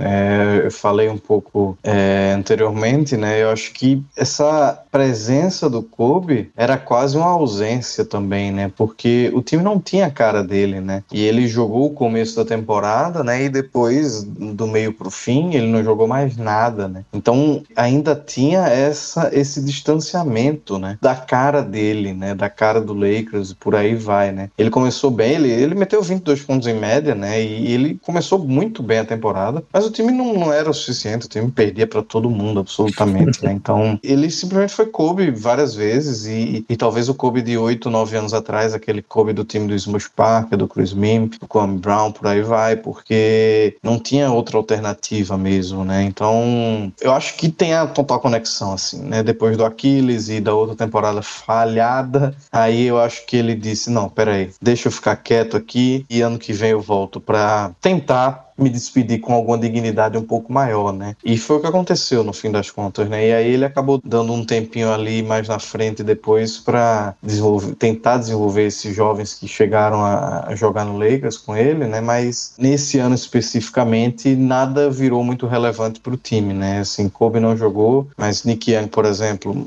o que é que se faz com Nick Young jogando bem? Nada, né? Ninguém valoriza ele, né? Jordan Hill a mesma situação, um cara que é legal, mas se acha em qualquer árvore na NBA, né? Um cara atlético, um cara que pega rebote, mas ninguém vai dar nada por ele, né? Então, assim, o Lakers estava totalmente perdido, né? Um, uma seleção de role players no máximo ali, né? Com Carlos Boozer, vale lembrar, Carlos Boozer estava no Lakers esse ano. Triste também, um, qualquer coisa, anota a participação dele, né? E vale lembrar, né, que além de toda essa temporada deprimente, você teve o Julius Randle, que era a quarta escolha do draft, que se lesionou na primeira partida, né? Então é o cara que eu tinha expectativa grande nele e acabou que se lesionou na primeira partida, perdeu o ano todo, então foi bem frustrante esse começo, né, de reconstrução. Bem no comecinho, quando eu voltei a acompanhar, o Lakers trouxe um candango, não sei se essa palavra pode ser usada, chamado Dwight Bayuk, não vou esquecer o nome desse cara, que tem um jogo contra o Denver Nuggets, que ele mete um crossover que derruba algum, algum player do Denver, e eu falei, pô, tá aí, é que achou um armador, pelo menos o reserva já tem, só precisa trazer o titular. Brincadeiras à parte, com Dwight Bayuk, com Jabari Brown, com jogadores que nunca deveriam ter usado a camisa do Lakers, nunca, nunca, nunca, meu Blue. Começa aí um trabalho de base do Lakers que não era notado e passou a ser notado. Com Jordan Clarkson, que foi uma pique que o Lakers comprou do Wizards. No, no ano seguinte, o, é, o Julius Randle mostrou porque que foi uma pique alta. E as piques baixas que o Lakers vai trazendo são jogadores que viram alguma coisa na NBA, coisa que muitas franquias não conseguem fazer. Muitas franquias draftam baixo e acabam não conseguindo desenvolver os atletas. O Lakers foi, meio que sofreu o contrário. As piques altas não atendiam a necessidade, a expectativa, na verdade, e as piques baixas rendiam muito acima do esperado. E aí ficava esse contraste. Até nesse sentido, Léo, de passando a palavra, quando a gente olhar para a temporada seguinte, juntando a Julius Randle e Jordan Clarkson, que já estava na franquia, tivemos o draft do Larry E do D'Angelo Russell. Aliás, o D'Angelo Russell vindo primeiro com a segunda escolha geral. E quando a gente vê também, justamente nesse ponto que o Emerson falou, esse trabalho de desenvolvimento e observação em seleção do Lakers, quatro jogadores hoje na NBA são jogadores consolidados. Obviamente, o Larry Nance acabou de trocar de franquia, mas era consolidado no Cleveland Cavaliers, vinha evoluindo ano, ano após ano. É um ponto que a gente não dá muito crédito a, a esse Lakers, mas quando a gente vê esse processo de reconstrução, a gente vê jogadores relevantes relevantes ainda hoje, a partir daqui desse ano, que estão em diversas franquias aí espalhadas e tiveram essa observação do Lakers. Sim, e foi um momento, né, como você citou o Scorner Nins, por exemplo, outras que vão mais pra frente, o George Hart, Kuzma, né, foram jogadores de final de primeira rodada, segunda rodada, que o Lakers transformou em jogadores de NBA e conseguiu aproveitar bem esse momento que o time não tinha muito talento e conseguiu transformar esses caras em jogadores relevantes, em desenvolver bem. Eu lembro também o desenvolvimento do Ingram, deixando ele trabalhar mais com bola e tudo mais, foi bem interessante. Então acabou que era o que tinha no momento. A gente sempre soube que o Lakers não queria aquilo, né? Eles estavam visando as estrelas, contratar estrelas, trocar esses jovens por, eles, por outros jogadores melhores, como a gente viu depois, mas durante esse período de reconstrução, um dos pontos positivos foi que o Lakers, além dessas escolhas altas que tinham e, e tinha jogadores relevantes como o DeAngelo Russell nesse ano, você conseguia trazer caras que se tornavam úteis, né? João, se a gente falava também da desmontagem do time, rapidamente, até por conta desses acertos, a gente já começava a ver pelo menos uma cara nessa reconstrução do Lakers, né? No ano anterior a gente não tinha muito para que mirar, parecia um time muito perdido. Para a temporada 15 e 16 a gente já começa a ver o DeAngelo Russell começando a ganhar espaço, Julius Randle também, outros jogadores que já estavam ali. Contudo, era muito distante ainda do que o Lakers almejava, né? O Julius Randle, ele foi um cara que eu sempre gostei muito de ver no Lakers, mas em determinado momento eu achei curioso se ele iria se desenvolver ou não, né? Não nesse começo ainda, porque quando o Kobe se despede, eu acho que ele estava no segundo ano dele, que efetivamente era o primeiro, né? Ele não tinha jogado mais que um quarto no primeiro ano dele, né? Então era muito cedo para dizer qualquer coisa. E o D'Angelo sempre se mostrou extremamente talentoso, né? Eu gostava dele desde, desde que a escolha foi feita, né? Num draft que a gente, tanto no do Randall quanto no D'Angelo, e aí corrobora um pouco com o que vocês estavam falando, foram escolhas muito precisas, né? Parece que é fácil escolher, mas tipo, o Lakers poderia ter ido de Jelly Okafor no ano do D'Angelo Russell, né? Poderia ter ido Rezonia, que saiu na 5 ali pro Orlando Magic, né? O, o Willie Kallenstein, que saiu na 6, o Manuel Mudiay, eu lembro que era muito querido também, todo mundo dizia que era o baita de um armador, novo Westbrook, sabe? Então, assim, o, draft, por exemplo, de 2015, tem bust o tempo todo, assim, né? Você pega os melhores nomes, eles são lá embaixo. Tem o, o, o Miles Turner, que saiu na 11. Eu lembro do Bill Simmons, meu Jesus amado, que disse que pegaria o, o, Justin Winslow na pique número 1, sabe? O cara foi um bustaço lá de Duke, né? Então, o Devin Booker saiu só na 13, o Terry Rozier saiu na 16. Então, um trabalho que o Lakers conseguiu fazer muito bem feito de desviar dos busts acima de tudo, né? Não tem nenhum cara que o Lakers tenha pego nessa época e, putz, esse cara virou uma porcaria. Muito disso, obviamente, tem o pessoal de scout, mas tem isso que você falou, né, que foi deixando desenvolver um pouco do jovem. Por mais que Kobe ainda existisse no time, ele jogava só ali seus 28, 28 minutos, é tempo pra cacete pra um velho de 37 anos, né? Mas ele jogava seus 28 minutos ali. Em uma torneio de despedida. Quebrado. A gente, a gente assiste o jogo contra o Utah Jazz, ele não tinha condição de andar mais no fim do jogo, né? Aqui colocando gelo quando ele senta no banco, né? Sim, sim. Então você imagina o quanto de dor realmente não era, né? Porque não é só a questão de, ah, ele tá velho, ele não aguenta. Não, pô, é a dor também, né? O cara jogou 66 jogos essa temporada só apanhando. Apanhando assim, ninguém tava batendo mais nele, né? Mas existe um peso físico, né, nisso. Então eu acho, Gui, que assim, tem uma, um viés aí que serviu de exemplo, sabe? Na pior das hipóteses para esses jovens, pro Jordan Clarkson, que virou um baita de um sexto homem, pro Julius Randle, que virou um baita de um jogador, pro D'Angelo Russell, que não virou nada, mas tem pelo menos o exemplo do Kobe, sabe? De tipo aquele último ano, 37 anos, vindo de todas as lesões possíveis e infernais. Com certeza esses caras dentro do vestiário viam o quanto esse cara sofria para poder entrar em quadra e entregar um jogo, sabe? Então eu acho que passa pelo scout, passa pelo desenvolvimento dos jovens, mas eu acho que ficou um exemplo, assim, nessa última temporada, querendo ou não, sabe? E eu disse que o D'Angelo Russell não virou nada, é um pouco de injustiça. Ele virou um, um all-star perimetral ali, né? Às vezes ele vai, às vezes ele não vai. Eu achei que você ia falar que era injustiça com nada. Não, não tem nada a ver com o tema, mas eu sou um pouco decepcionado com ele, sim. Eu acho que ele poderia render muito mais. Mas isso não é para agora, né? Eu pensei que você ia estar aquele grupo que nós fazemos parte, que um dos torcedores dos Spurs estão lá, fala que não trocaria nem pelo Lone Walker ou D'Angelo Russell. Lone Walker. Grande abraço aí, pessoal. E o João, se você é decepcionado com o D'Angelo Russell, imagina o Nick Young, né? Isso foi na temporada seguinte, inclusive. Mas ele tinha o quê? Uns 19, 20 anos. É, 20 anos. Um moleque demais, né?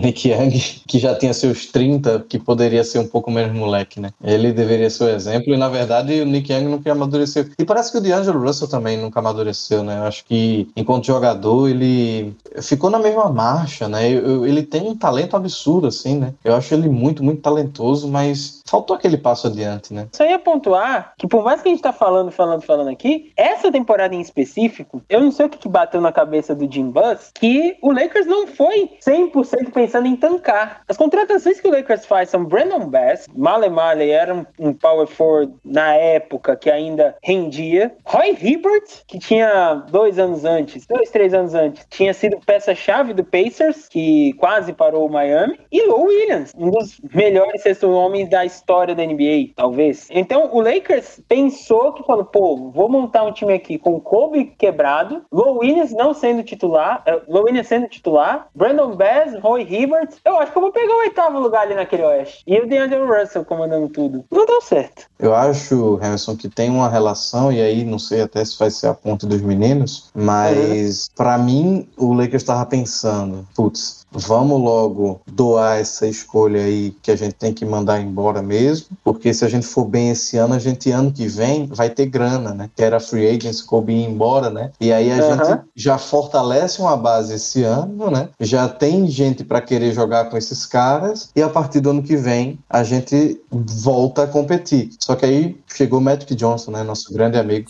e, e, não contavam com o Byron Scott também. E eu falei todas essas contratações e não falei a principal, né? Que aí veio o cara que faz de orquestrar esse time, Marcelo Hertas. e aí o que eu ia te passar a palavra, e até nesse sentido, porque era o último ano do Kobe Bryant, né? E talvez a, a diretoria viu uma possibilidade de tentar dar um time competitivo para Saul, usando até a analogia do Bulls, do, da última dança com o Kobe. E aí, até para fechar aqui, até com uma pequena homenagem, queria ouvir um pouco vocês dois, começando contigo, Emerson, é, desse ciclo que se fecha com Kobe, que acaba sendo um ponto extremamente importante é, na história do Lakers, toda essa passagem. E aí, o momento de glória e dessa decaída tem muito a ver também com as questões físicas que o Kobe passou.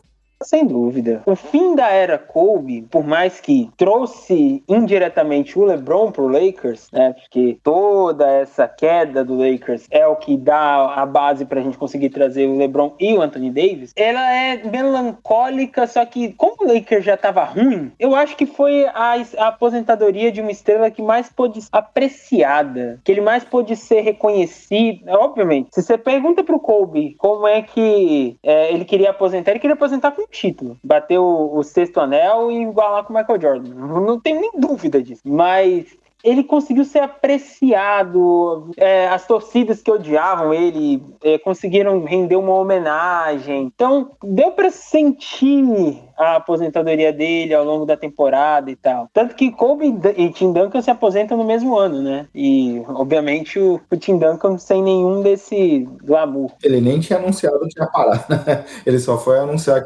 quando parou a temporada. Exato. Então, assim, por mais melancólico que seja, o final, o, a última jogada, a última, a última dança, literalmente, do Kobe, que é a aposentadoria com 60 pontos, deixa aquele gostinho de, pô, deu para aproveitar melhor do que se o Lakers fica em nono lugar, faz um 38-44 ali, não vai para os playoffs, não ganha nada, não perde nada. Pegou logo a pique, fez lá, fez a pior campanha da temporada, a pior campanha da história, mas aproveitar o Kobe, deu para pegar esse último, último legado do Kobe, sem dúvida, como o João falou, ele, esse legado que ele deixou para os jovens, né, de nunca desistir, de sempre estar ali, e foi aos trancos e barrancos, mas acabou deixando um gostinho de, pô, a gente conseguiu apreciar, a gente conseguiu dar o valor devido antes dele se aposentar. E João, também sua fala sobre esse final da carreira do Kobe, e aí se quiser até explorar comentando Kobe de maneira geral. Ela é bem Kobe, assim, essa, essa despedida. Você vê claramente que ele fez o que ele quis, né? Como ele geralmente fez a carreira toda. Kobe chutou sete bolas por jogo de três no último ano dele. Até hoje isso é um número alto, né? Só os grandes especialistas de três chutam isso. Isso é mais do que ele chutou na época lá de 2005, 2006, com aquele time horroroso, sabe? Então, ele não tinha qualquer capacidade física. Eu já falei isso umas 300 vezes aqui hoje, né? Mas ele foi lá e entregou 66 jogos e entregou uma despedida para toda a NBA, porque era isso que ele entregava, né? E, e, você tem uma parte emocional muito grande, porque em todo lugar que ele era odiado durante toda a carreira, e talvez por passar nesse momento de despedida totalmente por baixo, foi completamente diferente, né? Ele foi homenageado, o Hamilton falou bem, ele foi um, um showtime completo, né? Não é desvalorizando o basquete, eu acho que foi além do basquete, né? Porque a gente sabe que não tinha competição ali naquele momento, a gente sabe que aquele time não ia chegar, chegar a lugar nenhum. Era simplesmente a despedida de um dos grandes nomes da história que estava ainda entregando o que ele podia entregar em respeito a tudo que ele viveu no basquete, sabe? Porque Kobe poderia ter muito bem, apesar dele ter escrito aquele texto logo depois que ele lesionou do Aquiles, né? Ele poderia muito bem ter dito, não, sabe, cansei. Seria muito mais fácil vislumbrar depois de tentar voltar e jogar seis jogos jogos em 2014 e não conseguir, que ele não ia competir mais. E ele tem plena certeza disso. Mas ele foi até o fim, né? Então tem esse lado, essa beleza, digamos assim, de entregar tudo que ele podia entregar, né? É um lado que toca muito, assim. E, e você pega o jogo o último jogo aqui, eu lembro, até hoje eu devo ter print disso, salvo em algum lugar. Eu falei com esse mesmo meu amigo que eu citei anteriormente, João Gondim, disse seria muito engraçado hoje se a gente, se fizesse 60 pontos. E ele é verdade. E aí é o meu arrepio falando isso. Ele foi lá e meteu 60 pontos no Utah Jazz e, e aquele jogo é uma coisa assim surreal, né? Eu lembro de ter visto Tô Velho, né? Eu, te, eu vi a despedida de Michael Jordan e foi muito legal e tudo mais, mas aquele jogo de Kobe e depois que ele morreu, virou uma coisa assim que é você tem que assistir todo ano, basicamente. Eu me emociono vendo, de verdade, vendo as meninas ali lá, depois que eu fui pai, então, né, vendo as meninas ali perto, vendo aquilo. Você imagina como é legal para uma criança, a filha de uma pessoa que vê a carreira do seu pai terminar ali naquele momento, daquele jeito, ele sendo ovacionado por dizer: meu pai fez algo que realmente tem uma relevância absurda. E quando ele fala Mamba Out, é foda, sabe? Assim, eu sou um, um, um fã meio bosta, não tenho esse grande apego, não tenho um pôster, não tenho nada, mas é muito emocionante, de verdade, porque a gente tá falando aqui de uma década e a gente não conseguiu entrar em pormenores de absolutamente nada, porque a gente tem um tempo limitado e tudo mais, mas você pensa na relevância desse cara para os moleques lá de Los Angeles, para a galera que joga basquete todo dia, profissionalmente, ou que tenta chegar num sonho e por aí vai. E, e, você vê isso hoje, né? Dos caras que estão na NBA e que sempre citam Kobe como referência para o jeito do trabalho e tudo mais, né? Então, o que a gente olha hoje, a gente consegue olhar muito fácil, olhar número, olhar quando foi campeão, quando não foi, mas eu acho que essa história da despedida, essa coisa dele sendo ovacionado em todo o estado que ele passou, putz, me arrependo demais porque eu fui para Nova York em fevereiro de 2016, poderia ter, sei lá, dado uma apertada no calo e ter pego um avião para Milwaukee, que eu lembro que o Lakers ia estar tá no leste naquela época, não estava em Nova York, mas estava em Milwaukee, e tentar ver a despedida dele, até hoje me arrependo, né? Então fica também essa lição assim, putz, se você tem a oportunidade de fazer uma coisa que você quer muito, faça. Depois você resolve, se for a grana, se for outra coisa, você dá um jeito. Me arrependo profundamente, poderia ter ido lá, visto o último jogo de Kobe, com o Giannis, inclusive, né? Ele passou a mensagem para Giannis aquele ano já, então teria sido uma relevância gigantesca. Então tem esse lado emocional do Last Dance, do Kobe, do da última rodada dele em toda a NBA e daquele último jogo assim que vai ser difícil alguém se aposentar naquele jeito, sabe? LeBron não vai conseguir, nenhum outro vai conseguir assim, eu acho. Eu acho que é uma aposentadoria muito única e ele vai ficar marcado para sempre com aquilo. E Léo, até pra gente que não somos torcedores do Lakers, a questão do Kobe tem um outro aspecto que é de novo falando da jornada do herói, né? Porque se a gente tinha lá no começo da, da carreira dele a questão do abuso sexual da, da briga com o cheque, da questão dele ser extremamente controlador é, e tudo mais, ele se transformou muito ao longo da carreira, como o próprio Emerson e o João falaram aqui, a questão da dedicação passou a ser vista com uma outra olhar, a questão das lesões, a briga dele para voltar, a questão do, do apoio à WNBA, a diversas causas importantes aqui. Ele foi um cara que não necessariamente mudou como pessoa, porque a gente não consegue acompanhar isso, infelizmente não somos amigos do Kobe, mas a imagem pública pública dele também acompanhou uma transformação aqui que terminou no final da carreira dele era um cara extremamente amado por todo mundo. É, amadureceu bastante, né? Tem essa questão, inclusive, das, dos jogos despedidos que ele fazia nos, contra os times né, adversários na, casa deles. Né? Por exemplo, contra o Chicago ele foi reverenciado, que não era nem a imagem que a gente tinha muito do Kobe, né? A gente vê aquele cara mais focado em vencer, não tava ligando para os fãs ali adversários. Foi bem interessante acompanhar esse final de temporada, porque parecia ter um Kobe mais humano, com as filhas ali assistindo as partidas, se esforçando para querer estar nas, nesses jogos, poder se despedir de todos os torcedores. Então foi uma, um ano difícil em termos de, de basquete no Lakers, nessa reconstrução, mas que foi bem legal por todo, por conseguir acompanhar essa turnê de despedida e, e uma hora ou outra ser agraciado com partidas históricas, né? Teve algumas partidas de 30 pontos, não só essa última que foi para selar nessa né, carreira dele, mas foi bem interessante ver essa, essa temporada dele, o cara mais amadurecido com as filhas e dando um ponto final a essa história que foi bem bonita na, NBA e no Lakers. Só um ponto rapidinho sobre essa temporada. O Lakers, é, obviamente, o jogo histórico do Lakers é o jogo do, da aposentadoria do Kobe, mas tem um outro jogo histórico, né? Pior Lakers da história venceu o melhor time da história. Uma das nove derrotas do Warriors, 73-9, foi pro Lakers. Algum, é, um mês e pouco antes da, da, despedida do Kobe. É o jogo de domingo à tarde, né? Que eu nunca vou esquecer que o Lakers jogou de branco e todo mundo colocou que o Lakers de branco era outro time. É uma outra entidade. É o jogo que o Marcelo Huertas bota o Curry no bolso. É ali, no mínimo, se todo mundo não achou que foi um, um delírio coletivo, tá todo mundo errado. Que foi uma loucura. Era o Larry Nance é, fazendo a cravada, foi no Draymond Green, né, ou foi no Harrison Barnes, alguma coisa assim, foi um pôster maravilhoso. O Brandon Bass jogando muito, o Marcelo Huerta jogando muito, Kobe jogando muito. Foi um jogo surreal, surreal. E o Lakers que, na despedida do Kobe, né, o último jogo combinou com a, o recorde do Warriors também, que a gente acabou nem vendo muito, porque, obviamente, a atenção maior era no jogo do Lakers. Exatamente. O Warriors deve odiar o Lakers naquela temporada, porque o, as coisas boas do Warriors, o Lakers tarimbou, e aí ficou a, a 4 a 3 na cabeça. E, João, avançando para a temporada seguinte, teve o draft de Brandon Ingram e Vika Zubat, mas teve principalmente ali um momento que a NBA via é, a explosão dos salários. O Lakers, para substituir um pouco a experiência do Kobe, trouxe Lou Deng e Timofey Mozgov ali, culminando com a última temporada do Tchek no comando da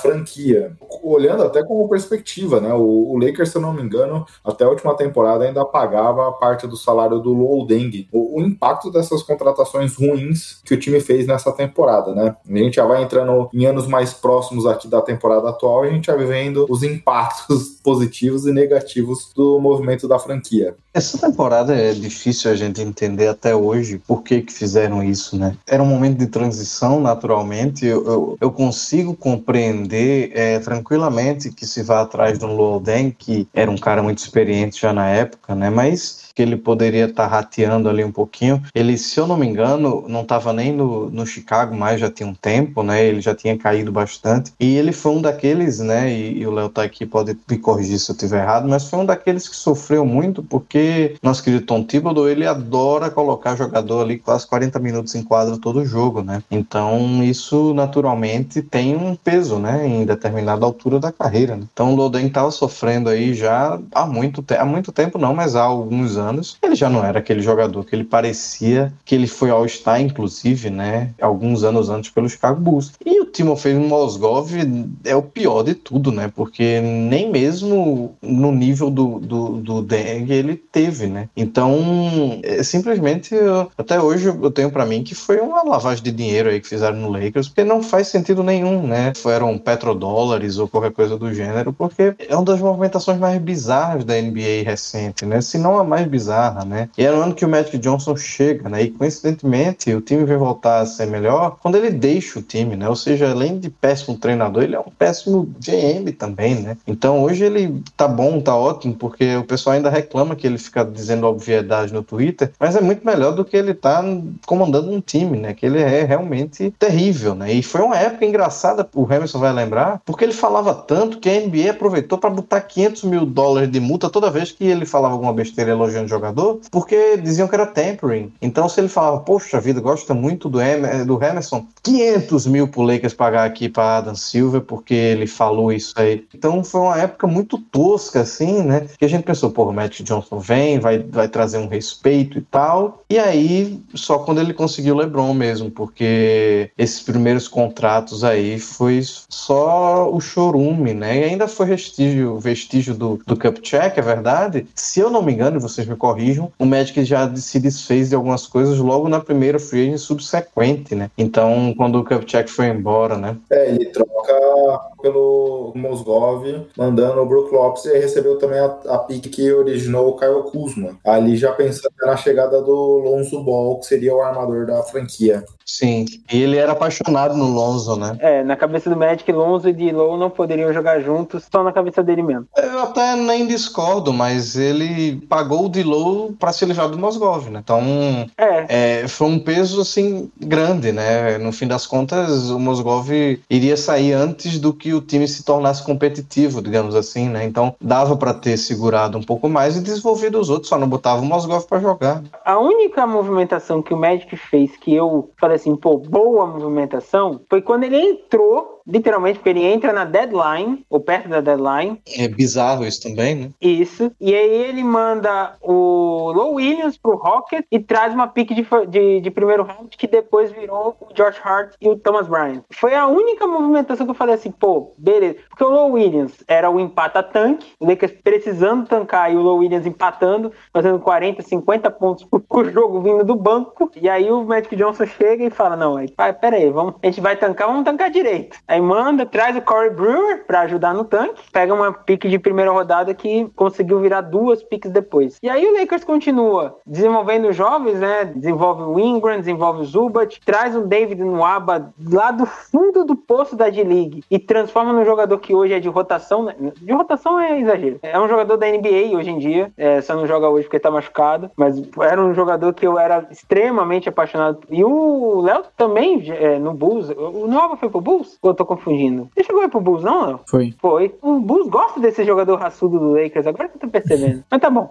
E aí o Lakers consegue fazer uma. um- começa a desenvolver esse núcleo jovem, mas, nossa, era tanta pancada que o, o Mitch Check deixou e o Magic Johnson foi fazendo em cima, que o LeBron realmente foi uma benção, porque olha, era, era pra feder muito mais. E, Léo, ainda nessa temporada a gente teve a chegada do Luke Walton como treinador da franquia, né? Depois daquela passagem pelo Golden State, sendo um dos assistentes técnicos, ficando no banco no momento que o Kerr ficou com problema nas costas, podemos dizer também que foi um, experimento que não deu certo. Mais uma coisa que não deu certo, mas no momento era o queridinho da NBA, né? O treinador que tava no Warriors esteve, naquela, esteve treinando o time de fato naquela sequência de. É, e naquela temporada que o time teve é, o recorde de vitórias. Todo mundo falando bastante do Luke Walton, que inclusive tinha né, esse- essa passagem pelo Lakers sendo campeão também, então era um fator a mais. E, e foi uma aposta para um time que era jovem, que tinha nessa época, não tinha como imaginar também que o LeBron, alguns anos depois, ia chegar, então tava desenvolvendo os jovens e você tinha o Ingram mudando, o Lonzo Ball chegando. Então acredito que foi uma aposta que a gente viu hoje, inclusive até mesmo no Kings, que não deu certo de fato, mas naquele momento até parecia um bom nome pro, pro Lakers.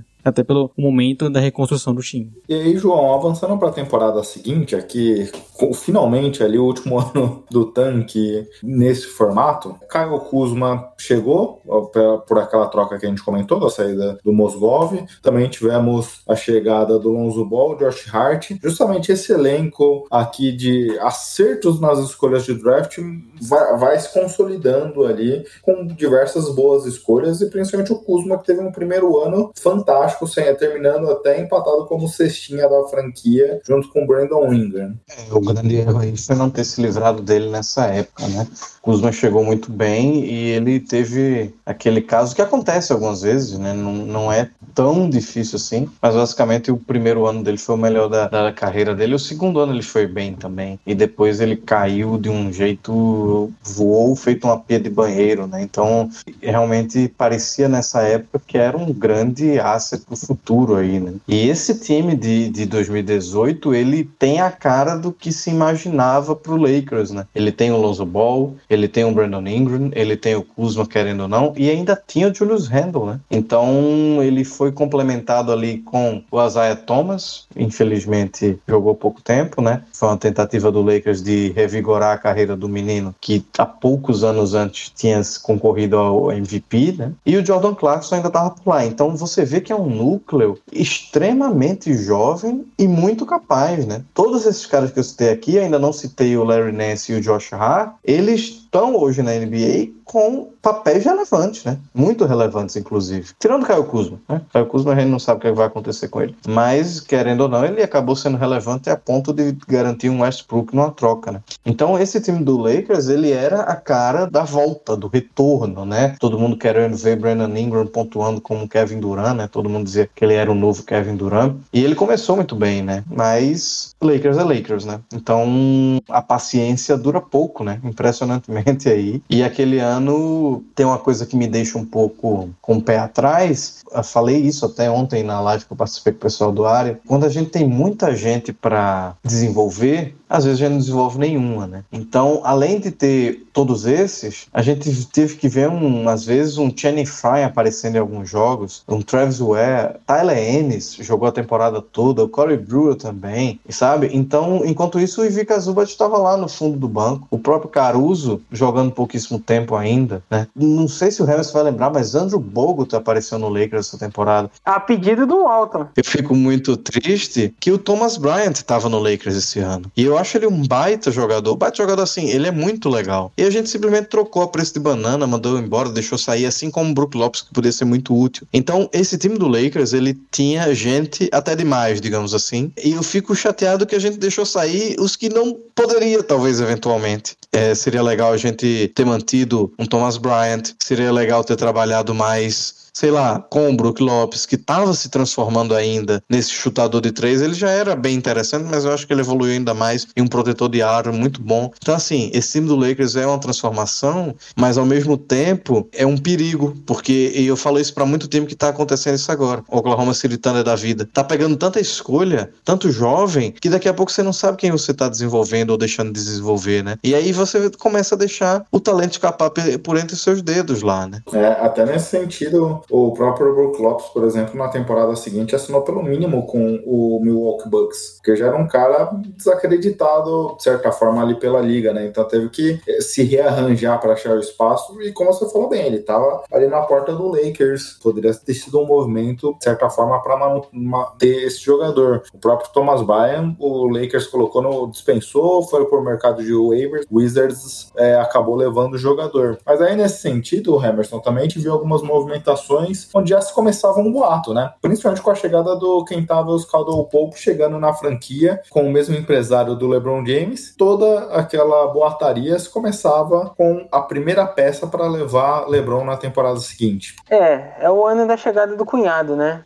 Antes de você colocar, é, antes de você trazer sua digníssima, você fica com o cunhado um pouco, né? Pra fazer aquela, fazer aquela sala e deu um ano, porque o KCP no ano do título é uma das peças-chave, mas na época, principalmente, ele era cunhado, era o cara que vinha, o Lakers sonhar com o LeBron, tinha que passar pelo KCP, não tinha jeito. Tem dois pontos, né?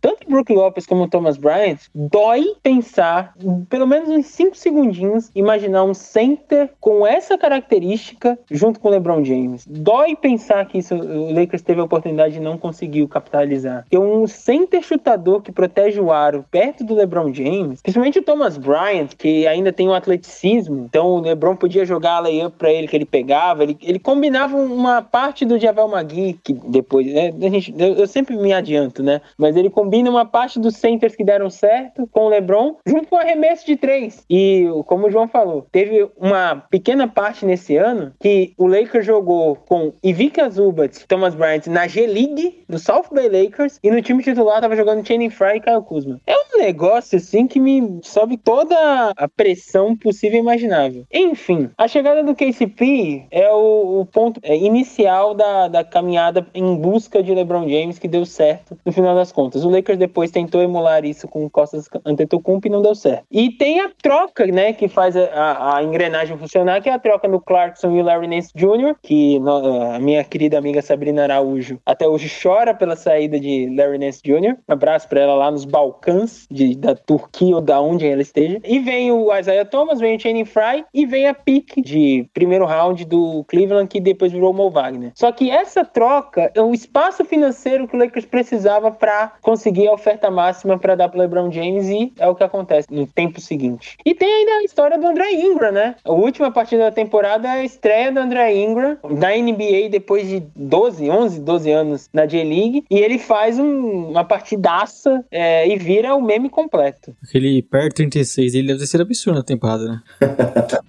E aí, daí que muita gente, quando a torcida do Lakers começou a exaltar o Caruso, muita gente lembrou do André Ingram ali, faz, ah, é só meme, mas o Caruso, no caso, não, né? E aí, Léo, temporada 19, 20, ufa, finalmente a gente deixa esse ciclo do tanque ali, de certa forma, para trás, para olhar para o Lakers de maneira diferente. E aí é o ponto engraçado, né? Porque a gente falou isso no começo do podcast. O LeBron só foi pro Lakers porque é o Lakers. Nenhuma outra franquia com esse elenco, com a esse momento da sua trajetória, receberia um jogador como o LeBron James se não fosse o Lakers, né? É, acaba que esse fator de ser o Lakers contribui bastante, né? A gente falou do desenvolvimento dos jogadores que foi bem interessante, muitas escolhas boas, não só pensando nos jogadores top, mas o Lakers também sempre visava essas estrelas. Eu lembro que chegou boato de Lamarcus Aldridge um momento que ele até nem quis se reunir com a franquia, né? O LeBron querer ir para Los Angeles, e não só pro time, né, por estar na cidade também, contribui bastante para você começar o Lakers já a buscar, a já ter uma outra visão sobre o que eles querem, né? Você começa a pensar em trazer mais veteranos, começar a olhar outros jogadores que acabou depois trazendo o Anthony Davis, né? Então foi um time que começou a buscar mais essas estrelas, a ter essa urgência de montar um time ao redor do LeBron James, o que até no início foi um pouco complicado porque eles formaram aquele time que deu certo em algum momento da lesão do, do LeBron naquela temporada, mas não era nada animador assim, né? Trazendo Rondo, mantendo o KCP. Não foi,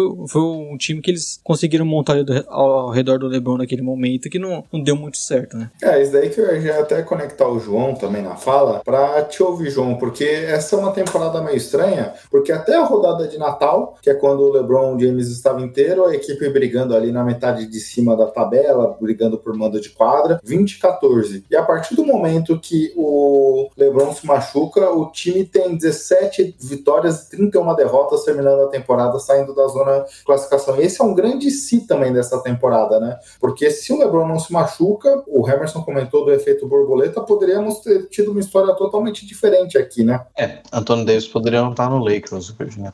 Essa rodada de Natal foi uma surra no Warriors, inclusive, que é o jogo que o, que o LeBron machuca, né? E ainda assim os meninos mantêm a liderança, né? E conseguem vencer a partida por 26 pontos. Eu lembro que na época, antes da lesão, a gente tinha gravado um 48 que colocava alguns. aquela velha história, né? Quem tá garantido, quem não tá, e por aí vai, né? E aí a gente bancou o Lakers como um dos quatro que já estava garantido, né? Como uma das forças, o playoff. Eu não lembro exatamente a motivação, né? Mas era um time que vinha numa campanha muito boa, especialmente para um time que estava ainda se ajustando, né? Um time que era novo, que precisava ter uma, uma química, né? Porque LeBron James é um cara que demanda muito, né? Querendo ou não. É um cara que você precisa entregar muito, né? Para poder conseguir jogar e funcionar com ele, né? E tava funcionando, né? Apesar do, da mistureba, né? Você tinha Lance Stephenson com tempo de quadra, né? Então, pior da, na pior das hipóteses, né? Você também não tava ainda lutando por um título, né? Mas era um time que era forte, né? E que eu até tuitei dia.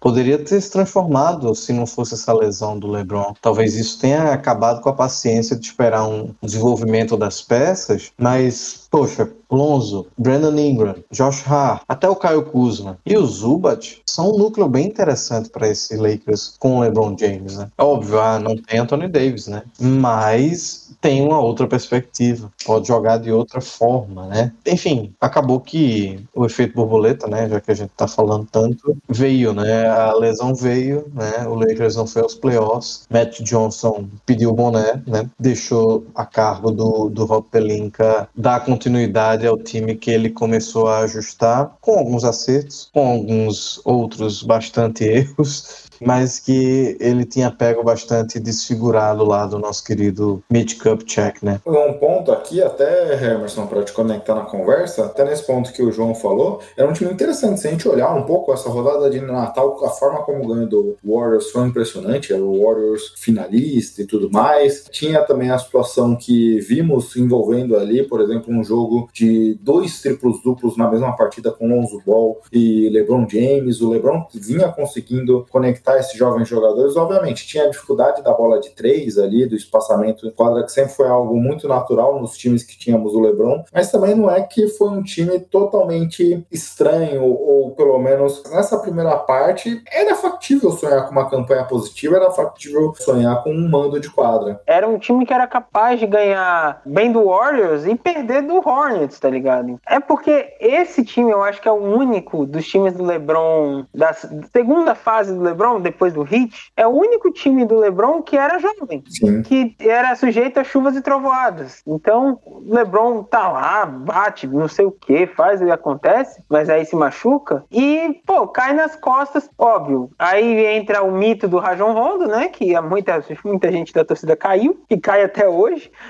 tá lá, tanto que ele voltou pro Lakers. Mas tem o, sei lá, o Lakers começa a fugir desse patamar de time contender quando depois depois da lesão do LeBron, vai começando a ter outras lesões pequenas que tiram jogadores de, de quatro jogos, cinco jogos, três jogos. Dentro dessa lesão do LeBron, tem um jogo contra o Rockets, que era o Rockets que quase derrubou o Warriors, que o Lakers estava passando o carro em cima do, do Rockets sem o LeBron, e aí o Lonzo Ball se machuca. E aí o Lakers perde o jogo. Então, assim, não, não foi só a lesão do LeBron, teve várias micro lesões durante esse meio tempo que foi detonando o Lakers e foi minando e foi terminando, repito o que o João falou. O Lakers não tinha um elenco estrelado de ponta a ponta. Então, a lesão do LeBron significava Lance Stephenson tendo mais minutos de quadra, significava Javal McGee tendo mais minutos de quadra, significava Michael Beasley tendo mais minutos de quadra.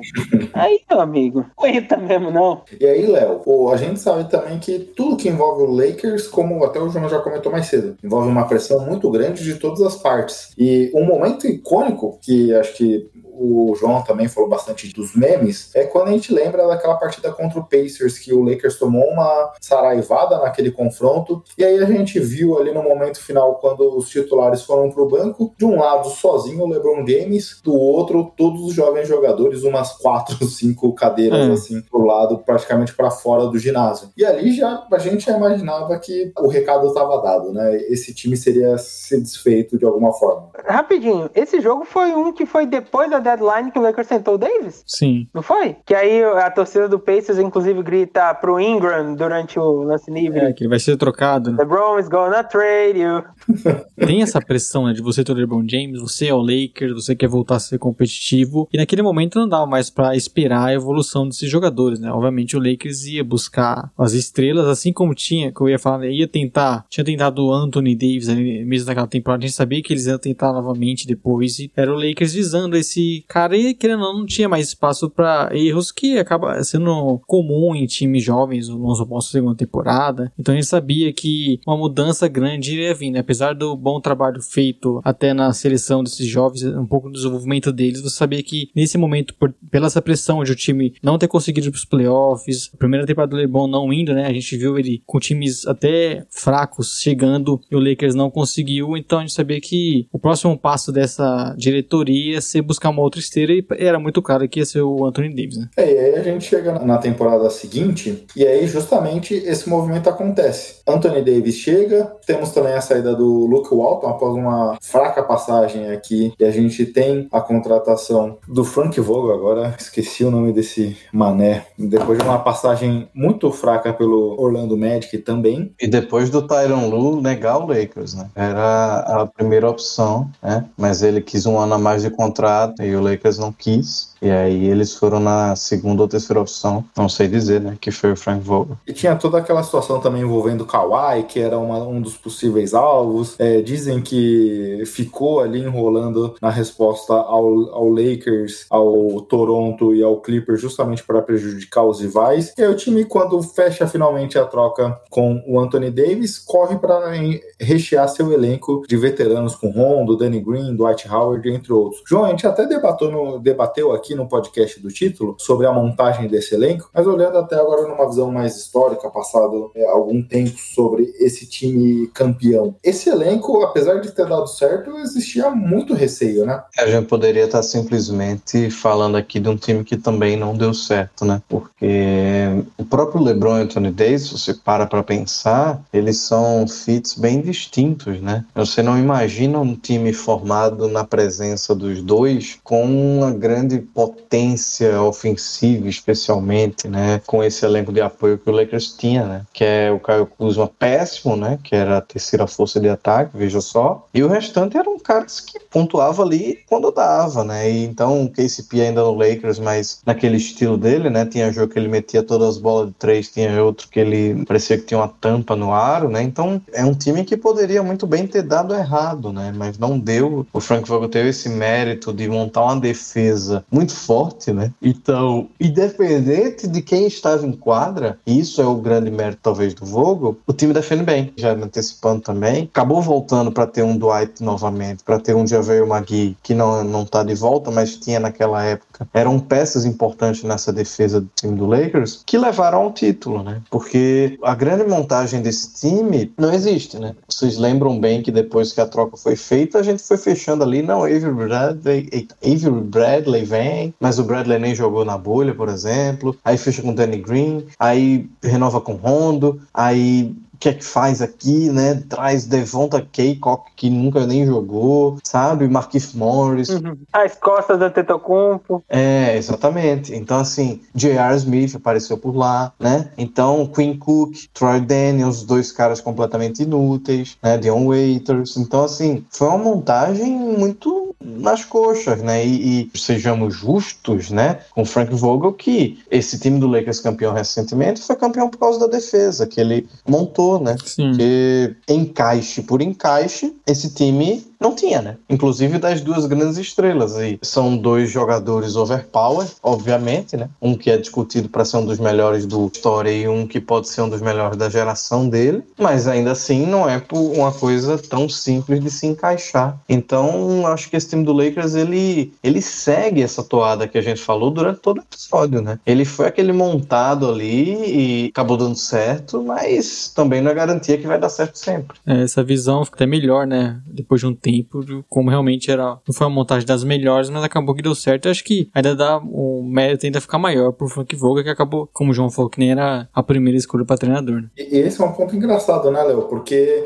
também a troca do Anthony Davis só acontece, ou muito acontece, porque é o Lakers. Porque é difícil você ver. Pela pressão dele, né? Exato. É, que conseguiu angariar três escolhas ali, é, top 3 ali, praticamente em sequência, considerando ainda o D'Angelo Russell que foi trocado, mas é era um time que tinha um talento ali de jovens peças, e aí você fazer esse movimento ali não é algo que a gente vê constantemente. Aí tinha um mérito, né, dos Lakers ter juntado esses jovens que acabaram virar ativos importantes para uma troca para o Pelicans que queria reconstruir, mas tinha toda a pressão do Anthony Davis querer jogar em Los Angeles, então isso acabava afastando um pouco os rivais, então com certeza não foi via Freeze nessa vez, mas o seu Lakers também contribuiu muito para conseguir essa troca. Né? Mas tem três fatores que ainda são só sorte na vinda do Anthony Davis. O Anthony Davis não ter ido pro Celtics, que tinha um pacote melhor do que o Lakers, e o Anthony Davis não vai pro Celtics, segundo o pai do Anthony Davis, por conta da, do, da forma que o Celtics tratou o Isaiah Thomas. A troca do Isaiah Thomas deu um pouco de receio do, do Anthony Davis ir pro Celtics, e aí por isso que eu agradeço o Danny Ainge todo dia, dia e noite. O Lakers ter feito. A gente estava discutindo o Lakers ter ido mal e não ter ido para os playoffs com o LeBron. Mas essa ida, a não ida aos playoffs, que não rendeu o, o, ao Lakers uma escolha alta, rendeu a escolha 13 ou 14, o sorteio dá uma sorte enorme para Lakers e o Lakers quer com a pick 4, que valoriza demais o pacote, porque vai os três jovens, né? Vai o, o Ingram, o D'Angelo e o Josh Hart, e vai a pick 4, ao invés de ter que. Quer dizer, né? Pensando assim, poderia ter ido o Caio Kuzma. Não sei se foi foi tão bom assim, mas valorizou mais o pacote, porque o pick 4 foi melhor do que o Caio Kuzma. E o Lakers ainda manda as outras picks. E o terceiro fator foi o Pelicans ter ido com a pick 1, porque o Pelicans também não termina com a pior campanha, longe disso, acho que tava, e cai com a pick 1 e drafta o Zion, que aí eles falam, ah, agora,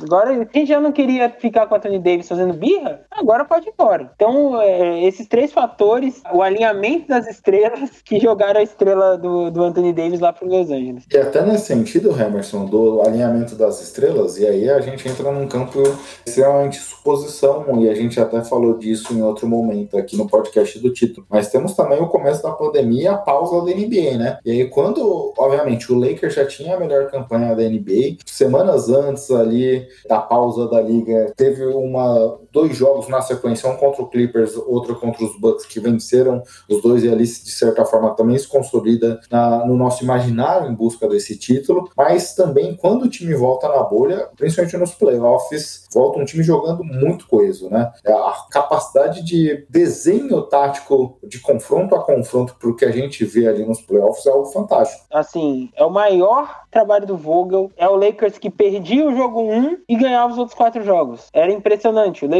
aconteceu contra o Portland, aconteceu contra o, o Houston, e as duas vezes o Lakers, todo mundo fala assim: não, o Lakers perdeu esses dois jogos e esquece, não vai rolar. O Lakers não vai virar. Porque o Portland tem o Damian Lillard pegando fogo e o Lakers não tem como parar isso. Charles Barkley, um abraço. Houston Rockets tem um antídoto pro Lakers, que é jogar sem pivô. Então conseguem fazer o Lakers se movimentar e, e acabam tendo vantagem. Um abraço. Aí vem o Denver, tem o arremesso monumental do Anthony Davis.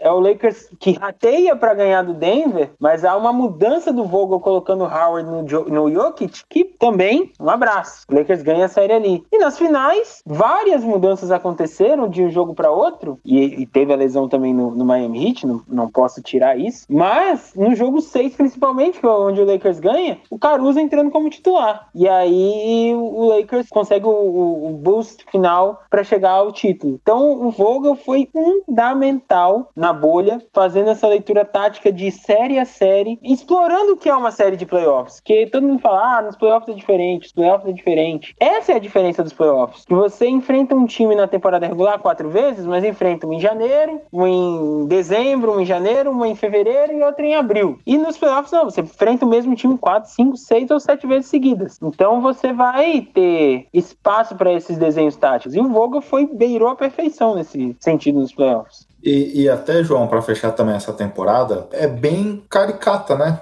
A gente entende muito o que é o Lakers acompanhando nessa série porque a gente viu de tudo, a gente abordou um pouco isso. Porque tiveram tentativas de montar times, como você bem comentou, no Star Power, na Força das Estrelas, juntando esses grandes jogadores e a partir daí se ajeita todo o resto depois. A gente viu isso com Dwight Howard e Steve Nash, a gente viu isso na tentativa do CP3, não deu certo, mas aqui LeBron James e Anthony Davis Davis resulta no título. E isso é muito característico do Lakers. É, é perfeito, assim. Na época da troca, até se fala muito, ah, o Lakers mandou muito pelo Anthony Davis, ah, o Lakers fez isso, ah, e realmente, assim, existia até uma bipolaridade, um, um extremismo, né, entre a galera que achava que mandou muito e a galera que achava ridículo ter mandado e não deveria ter trocado Anthony Davis sendo o New Orleans Pelicans, né? Então é o estilo do Lakers totalmente refletido numa troca, né? Você passou um tempo com aqueles jovens ali, tentou até, deu uma chance, mas outras coisas aconteceram, né? Teve a lesão, o pessoal não teve tempo de jogar junto, o técnico talvez também não tenha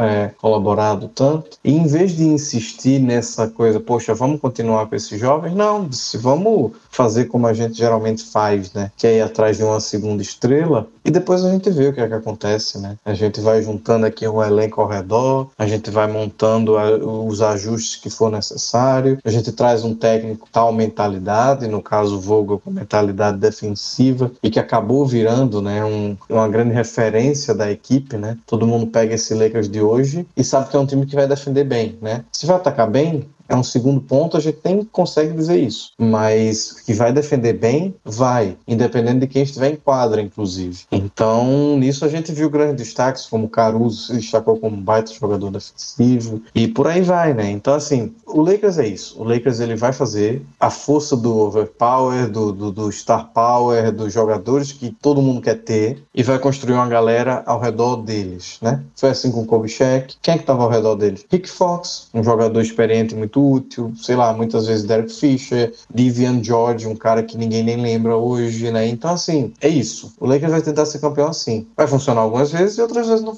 não vai funcionar. É certo ou errado? Pô, não sei dizer é o estilo deles, né? Do mesmo jeito que, sei lá, o Oklahoma hoje, citar novamente, é construir um time vencedor desde o começo de novo. Hoje eu vejo vários problemas nisso. Eu vejo que eu acabei de falar. Às vezes a gente tem tanto cara para desenvolver que ele não desenvolve nenhum, né? E isso é um problema grave, né? Porque você precisa desenvolver a galera para chegar no título, para chegar no seu objetivo, seja lá qual for. E quando você tem 12, 20, sei lá quantos caras no elenco que você precisa fazer evoluir, você precisa de muito mais trabalho. Então o Lakers diz: não, beleza, a gente desenvolveu até a página 2, daqui para frente, toma que o filho é teu. E isso, mais uma vez, aconteceu para essa próxima temporada, né? E Léo, até te passando a palavra aqui para você comentar sobre essa temporada, mas também já trazendo o elemento da temporada seguinte, né? Que o time se desfez do Danny Green, trouxe Schroeder, trouxe Wesley Matthews, Montrezl Harrell, e o time foi mais uma vez tentando se montar ali a base de alguns veteranos, é justamente no ponto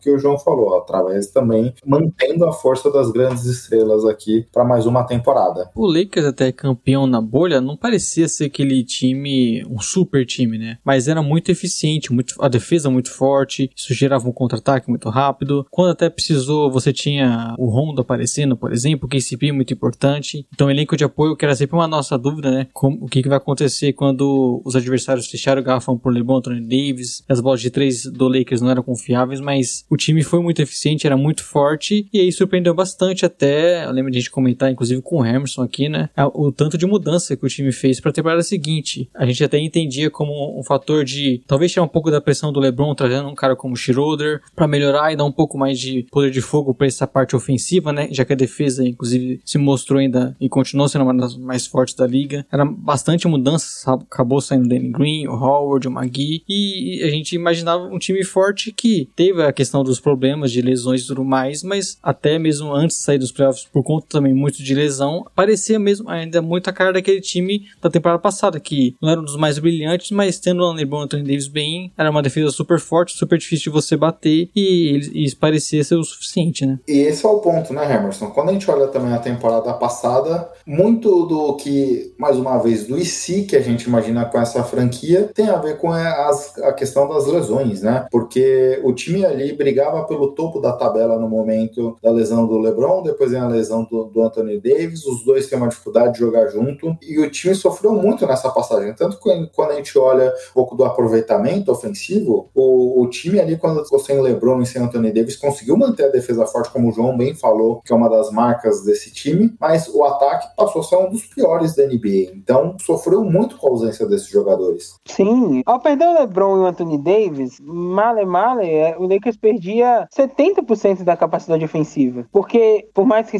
fosse um time muito bom defensivamente, era um time que jogava na base da transição e era um time que contava com a criação de arremesso, com a criação de arremesso do LeBron James, que já não é um cara que criava muito arremesso. E o Anthony Davis, que também era um cara que criava a maioria dos seus arremessos, não era uma jogada trabalhada para ele. Aí sai os dois, essa responsabilidade vai na mão do Caio Kuzma, vai na mão do Rondo, vai na mão do Wesley Matthews, vai na mão KCP.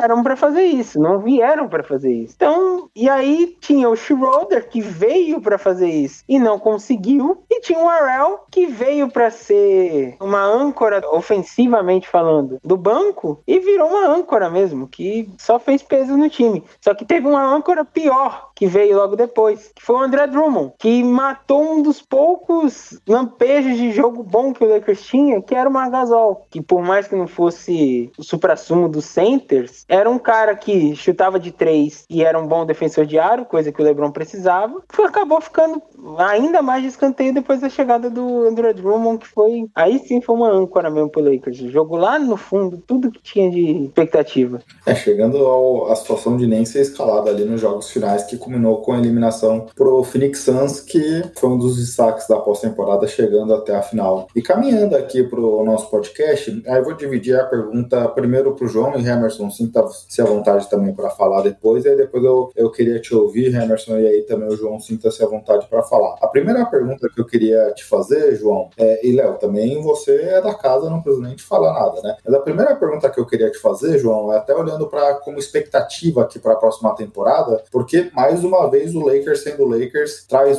uma super estrela justamente tentando essa montagem desse elenco aqui, tentando fechar nos últimos anos do LeBron, mais uma super estrela para buscar esse título. Como você vê aqui a projeção do Lakers com esses três jogadores para a próxima temporada? Eu já pensei tanta coisa sobre esse time, esse elenco aquela velha história, ou dá muito certo ou dá muito errado, né? E preciso ver. Eu, eu tenho uma descrença muito grande no que o Frank Vogel monta enquanto ataque, né? E esse time precisa ter um ataque funcionando bem, porque para mim é natural que tenha alguns buracos a mais na defesa, né? Vamos ver o que vai acontecer. Dwight Howard chegou de volta para servir como um pivô ali, junto com o DeAndre Jordan. É uma volta, né? É uma volta ao time que foi campeão na bolha, com um plus, entre aspas, aí do, do Russell Westbrook chegar. E com outro plus que é são arremessadores melhores rodeando o núcleo, né? A gente tem o Carmelo Anthony, tem o Wayne Ellington, tem uma cacetada de gente aí que pode ajudar nesse. É, o Malik Monk, gostei muito, né? É, o Kendrick Nunn também, um jogador bem razoável da longa distância. Então, teoricamente, esse time do Lakers não deveria ter problema de se achar em quadro, porque tem playmaker, tem chutador, tem defesa, mas eu ainda me preocupo demais mais com como o Frank Vogel vai se colocar à vontade com esses três caras no ataque. Acho que isso é uma grande questão. E vamos ver o que é que ele pode eventualmente preparar. Né? O Jason Kidd saiu, nunca também fui muito fã do trabalho do Kidd,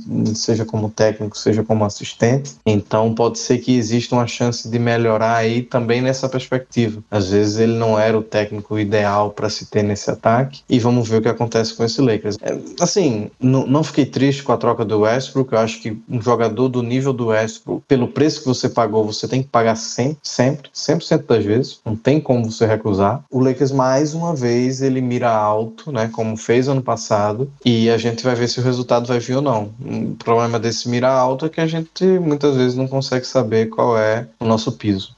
E geralmente acaba dando de cara com ele. O Lakers faz mais uma vez um teste, né? Um teste não, uma... é um tiro no escuro mesmo, trazendo o Westbrook. Eu sou suspeito porque eu amo o Westbrook. É, era um dos meus jogadores. Era, não é um dos meus jogadores favoritos. Só que você olha o fit. Se o fit do Davis com o LeBron já não era. Ele se provou, mas ele não era uma coisa nítida. O fit do Davis do LeBron com o Westbrook é menos nítido. E aí ainda acrescenta-se uma parte que parece que pô, deram um time pro Vogel e falaram assim: faz esse time defender. E ele foi lá e fez. Aí eles falaram: peraí, vou tirar dois dos melhores defensores e vou vou repor com o Schroeder, faz esse time defender. Foi lá e fez de novo. Aí ele falou: peraí, agora eu vou até trazer um, um defensor bom de volta. Mas eu vou colocar, não, vou colocar Westbrook, vou colocar Rondo de volta, vou colocar Carmelo, vou colocar. Aí vai, aí o Vogel uma, uma hora vai falar: peraí, também eu não faço mágica, pô, peraí. Então é um time que realmente vai ter que atacar melhor, porque defender só se o Vogel fizer milagre. Para esse time defender tão bem quanto os últimos dois anos. Não duvido que o Vogel faça esse milagre, mas é muito difícil. A esperança é a saída do Kid e a entrada do Fisdale. O David Fisdale, como técnico, não teve bons trabalhos, mas como assistente já foi muito bem no Miami Heat. Como assistente técnico, ele foi melhor do que como técnico. E talvez voltando a essa posição de assistente técnico, ele consiga dar uma, uma repaginada no ataque do Lakers e consiga fazer esses três funcionarem junto, provavelmente com o que está se mostrando na pré-temporada com o Malik Monk. Eu acho que ele deve estar tá garantindo a vaga no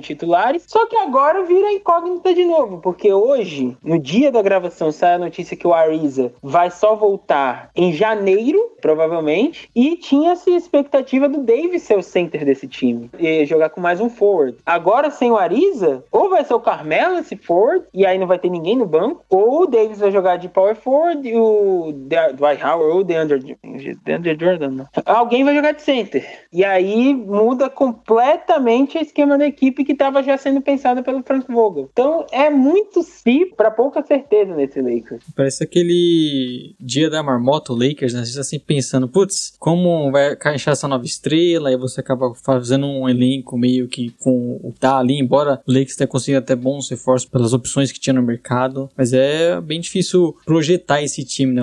Provavelmente uma das coisas que a gente tá mais esperando essa temporada para ver como que vai encaixar, além do Westbrook, todo esse elenco novo, né? Você, o Hamilton citou várias peças que a gente não sabe se vai ser titular, qual vai ser a importância no time. Eu chuto até o final do ano, até o final da temporada, o Westbrook vai jogar de PF desse time.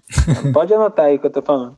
Até o final da temporada, o Westbrook termina de PF. E pra última pergunta, Emerson, até pensando num futuro aqui, porque imaginando que o LeBron já caminha, em teoria, para os seus últimos anos, né? Então é, é, um ponto curioso, justamente do ponto que a gente falou lá, imaginando o Chris Paul chegando com o Cole e fazendo esse papel de transição. Aqui esse plano deu certo com Anthony Davis também fazendo essa transição para o novo time com LeBron James chegando no final da sua carreira, né? Sim, a gente já entendeu como é que é o modus operandi do Lakers. Então, não duvido daqui a dois, três anos, a aposentadoria do LeBron, acabou o LeBron, acabou o Millie, acabou o Pupoca, vai todo mundo embora, acabou os, os veteranos. O Lakers pega dois, três novatos aí em draft, farma e vai trocar por um Trae Young da vida, sem nenhum demérito a Trae Young, tá? Young vai lá e tenta um Bradley Bill, que ainda vai, já vai estar tá com vai, uns 32 anos na época, vai lá e tenta estrela. O Lakers pode ficar dois, três anos sem ir para os playoffs, mas ele vai pegar os jovens e vai tentar uma estrela, ou vai tentar uma estrela na free agents. Vai lá chegar no ouvido do Luca Doncic, se ele não ganhar nada pelo Mavs, vai falar, ó, ganhar nada por ganhar nada, vem ganhar nada aqui. Vai que você ganha alguma coisa. E aqui é Los Angeles. Então, o Lakers é isso. Esse podcast ficou consolidado. A fórmula que o Lakers trabalha é diferente da fórmula dos outros 29 times da NBA. O Lakers vai atrás de gente no free agency, vai atrás de gente no trade. Então, por exemplo, vai se aposentar o LeBron. Pô, vai ficar o Anthony Davis. O que, que vai acontecer? O Lakers vai atrás de estrela. E vai atrás de outra estrela. Pra talvez jogar com os dois juntos. O Westbrook sair, né, no caso. Ou vai jogar o Westbrook e Davis e vem outra estrela. O Lakers vai tentar, sempre vai tentar estrela. Por free agency, pro trade, mas sempre vai tentar. É por aí, né, João? Como um todo aqui, nossa história recente do Lakers é, é justamente esse indicativo que dá pra gente imaginar. Acho que não tem outro caminho, não. Quem for achar que o Lakers vai pegar jovem e ficar desenvolvendo e ter um trabalho de paciência, como tem sido feito em alguns. O próprio Atlanta com o Trae Young, já que o Emerson citou aí, o Milwaukee, por que não, com o Yannis, né? Não vai rolar, né? Se você torce pro time esperando que vai desenvolver jovem, se você gosta muito de ver jovem sendo desenvolvido, é melhor procurar outro time, né? O Lakers, ele tem as falhas dele, como a gente analisou muito bem aqui essa década toda, né? Muitas vezes pode dar super errado, mas é um jeito que eles estão confortáveis em arriscar nesse sentido. Né? Se eu perder um jovem que vai ser muito bom, acontece. Eu ganhei um título em retorno disso e para mim tá mais do que suficiente, né? Longe de mim querer dizer o que é que tá certo ou o que tá errado, né? E eu acho que é todas as estratégias que são setadas na NBA podem dar certo ou não, né? Depende do, do nível de, de trabalho que você tem e da competência que você tem também, né? O resultado chega, é isso que a gente pode falar, né? Fora isso, é, é, é discussão que aí a gente não, talvez não consiga terminar. São sempre coisas que a gente vai trazer, ah, mas deveria, ah, e se, e se. Enfim, o que importa no fim do campeonato é quem levanta a taça, né? Por mais que possa ser um, jeito arriscado de ser, né, o do Lakers, você sim, querendo ou não, você, o time muitas vezes consegue trazer essa estrela, ou por troca, ou assinando, né, como já foi em muitos casos, não só nessa década, mas ao longo da história. Então a gente sabe que, como o Hamilton falou, vai ser o LeBron, vai ser o Westbrook, até no futuro vai ser o Anthony Davis, e o Lakers vai estar buscando essas estrelas para assinar contrato ou via troca, vai ser sempre a forma que o time trabalha, e querendo ou não, deu certo, né? A gente vê o Knicks, por exemplo, que tentava ser uma forma parecida mas que nunca aconteceu de fato. Pelo menos no Lakers, nesses últimos anos, eles conseguiram fazer esse plano dar certo. Exato. E, e com esse ponto, né, caminhamos aqui para o encerramento do podcast. Contamos a história recente aqui do Lakers e também já projetamos um pouco o que a gente imagina para o futuro. E aí fica nosso agradecimento especial aqui para o João, para o Emerson, que quase uma hora da manhã fazendo a gravação conosco. Super especial esse podcast. Um super obrigado para os dois. É, agradecer a participação dos dois, porque não só quase uma hora da manhã, mas já estamos para caminhando para quase três horas de podcast, né? Acho que a gente se excedeu um pouco, viu, Gui? Temos que melhorar isso para os próximos. É, mas falar do Lakers é sempre divertido. João, quer deixar seus arrobas? Muito obrigado aqui por ter topado esse desafio conosco. Ah, eu que agradeço. É sempre uma honra gravar aqui com vocês. Ter vocês lá no 48 também. É, os arrobas lá do começo, João Lima Underline, pod 48 minutos, a twitch.tv barra podcast 48 se for me seguir no Twitter, saiba que às vezes eu estar revoltado com o Lakers, né? Então, como a gente vai ter uma, uma audiência alta aí com relação à torcida do Lakers realmente, né? Vai ficar parecendo que eu odeio o time, mas na verdade é justamente por não odiar que eu fico tão puto assim. E agradecer aí, foi bem legal a gente falar uma década toda aí de sofrimento que a gente passou e de alegrias também, né? E até muitas emoções, né? Quando a gente fala do Kobe e tudo mais. Então, foi, foi bem legal rememorar aí. O Emerson também aí, um baita símbolo como torcedor, uma baita página página também. Então foi muito, muito legal. Deixo um abraço a todos vocês e obrigado pelo convite. Voltarei sempre que for chamado e que puder. A gente que agradece aqui. Emerson, quer também fazer seu encerramento aqui? Fica aqui também o nosso agradecimento, que muito legal contar contigo aqui, falando conosco. Já falei que é como se fosse minha segunda casa aqui na, na internet. Sempre que for chamado, é, para mim é uma honra estar aqui. acima de uma honra, missão. Pô, estar com o João, que além de ser um símbolo da podosfera brasileira, junto com vocês. Um dos símbolos de torcida do Lakers, principalmente dos sensatos, tanto que eu tava falando isso hoje com uma amiga minha, que falou assim: pô, descobri recente que o João torcia pro Lakers, de tanto que ele cornetava. Acontece isso. Acontece porque existe uma ala da torcida do Lakers que é a sensata, que é a séria, que muita gente olha e fala: não, mas peraí, não, não é possível, não torce pro Lakers. Tá, né? Deve torcer pro Grizzlies. E fala do Lakers só. Então é muito bom estar com, com gente que é da essa ala da torcida que é uma das aulas que eu mais respeito. Isso foi uma indireta para alguém aí que não é dessa área? Dessa área? Não, porque eu admiro todos. eu, graças a Deus, nunca, nunca cultivei inimigos na rede social. Tirando o Léo O Tirando o... o... Caraca, não. É, nunca cultivei inimigos aqui. E, pô, tem a ala séria da torcida do Lakers que, que conta com o João, que conta com o Matheus Souza, com o André Mori. Grandes caras, assim, que, sou, que eu sou com o Roma, que eu sou sim, fascinado. E tem a Ana Zoeira, que conta com o Paulinho, que conta com o Dudu, que conta com os caras que, pô, fizeram uma crescimento da torcida do Lakers com a zoeira que é correta, com a zoeira que é feita da maneira certa, que você dá a risada, mas depois, quando precisa de uma opinião, tem o Wagner do, do Pop and Gold. Então, é uma galera que veio e fez bem. E tá lá o Lakers lá no meio disso, fazendo nada. O Lakers não está sendo nada ali no meio, mas graças a Deus o pessoal gostou também. Então, vamos que vamos. Exato, né, Léo? E duas celebridades aqui, um prazerzaço, duas pessoas que conhecem muito e poder contá-los com o João e com o Emerson nesse podcast que nos abre aqui a primeira porteira para falar e para contar a história da NBA, que é sempre divertida, nos mais diversos prismas, com o Lakers que começou a década ali sendo campeão, terminando, é, começando essa nova década também com títulos, então sempre divertido olhar para essa história, entender como é que a gente chegou até aqui. Legal o casamento perfeito, né? Falando do time com Lakers, com amigos como o João e o Hermerson aqui, que a gente fica até mais solto para fazer o podcast, né? Porque são pessoas que a gente já conhece. Acho que foi o casamento perfeito esse podcast iniciar, né, Gui? Vamos ver se a gente chega lá no trigésimo time daqui a um tempo, viu? Exato. Ô, Léo, Léo, Diga. posso tomar assim, uma última coisa mesmo para falar? De, até peço perdão pro Gui e pro João, porque eles vão saber menos sobre isso, mas eu e o Léo a gente sabe um pouco mais. Ah, acho que o, que o Gui também tá por dentro que você vai falar. Eu quero dar um, um último. A última coisa que eu quero falar aqui é dar os parabéns. Pô, é um, uma das coisas mais felizes que aconteceu nessas últimas semanas. O nosso amigo, Augusto, tem, tem muitos podcasts, tem muita. está envolvido em vários projetos de, de esportes americanos. Ele está vá, internado por conta do Covid e saiu a notícia hoje que ele saiu da intubação e tudo der certo. Em nome de Jesus, ele vai para um quarto mais breve possível e venceu essa batalha dura. Durou quase um mês isso, então aqui está o meu agradecimento,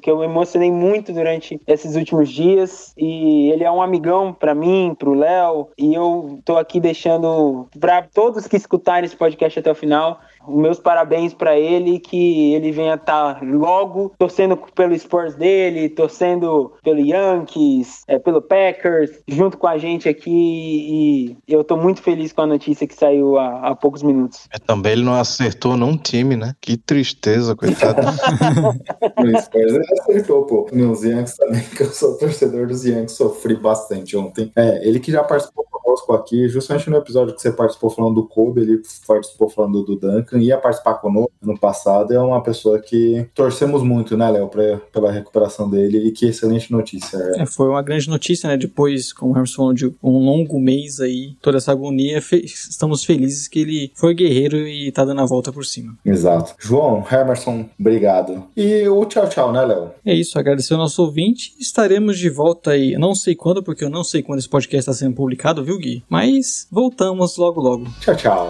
Tchau, tchau.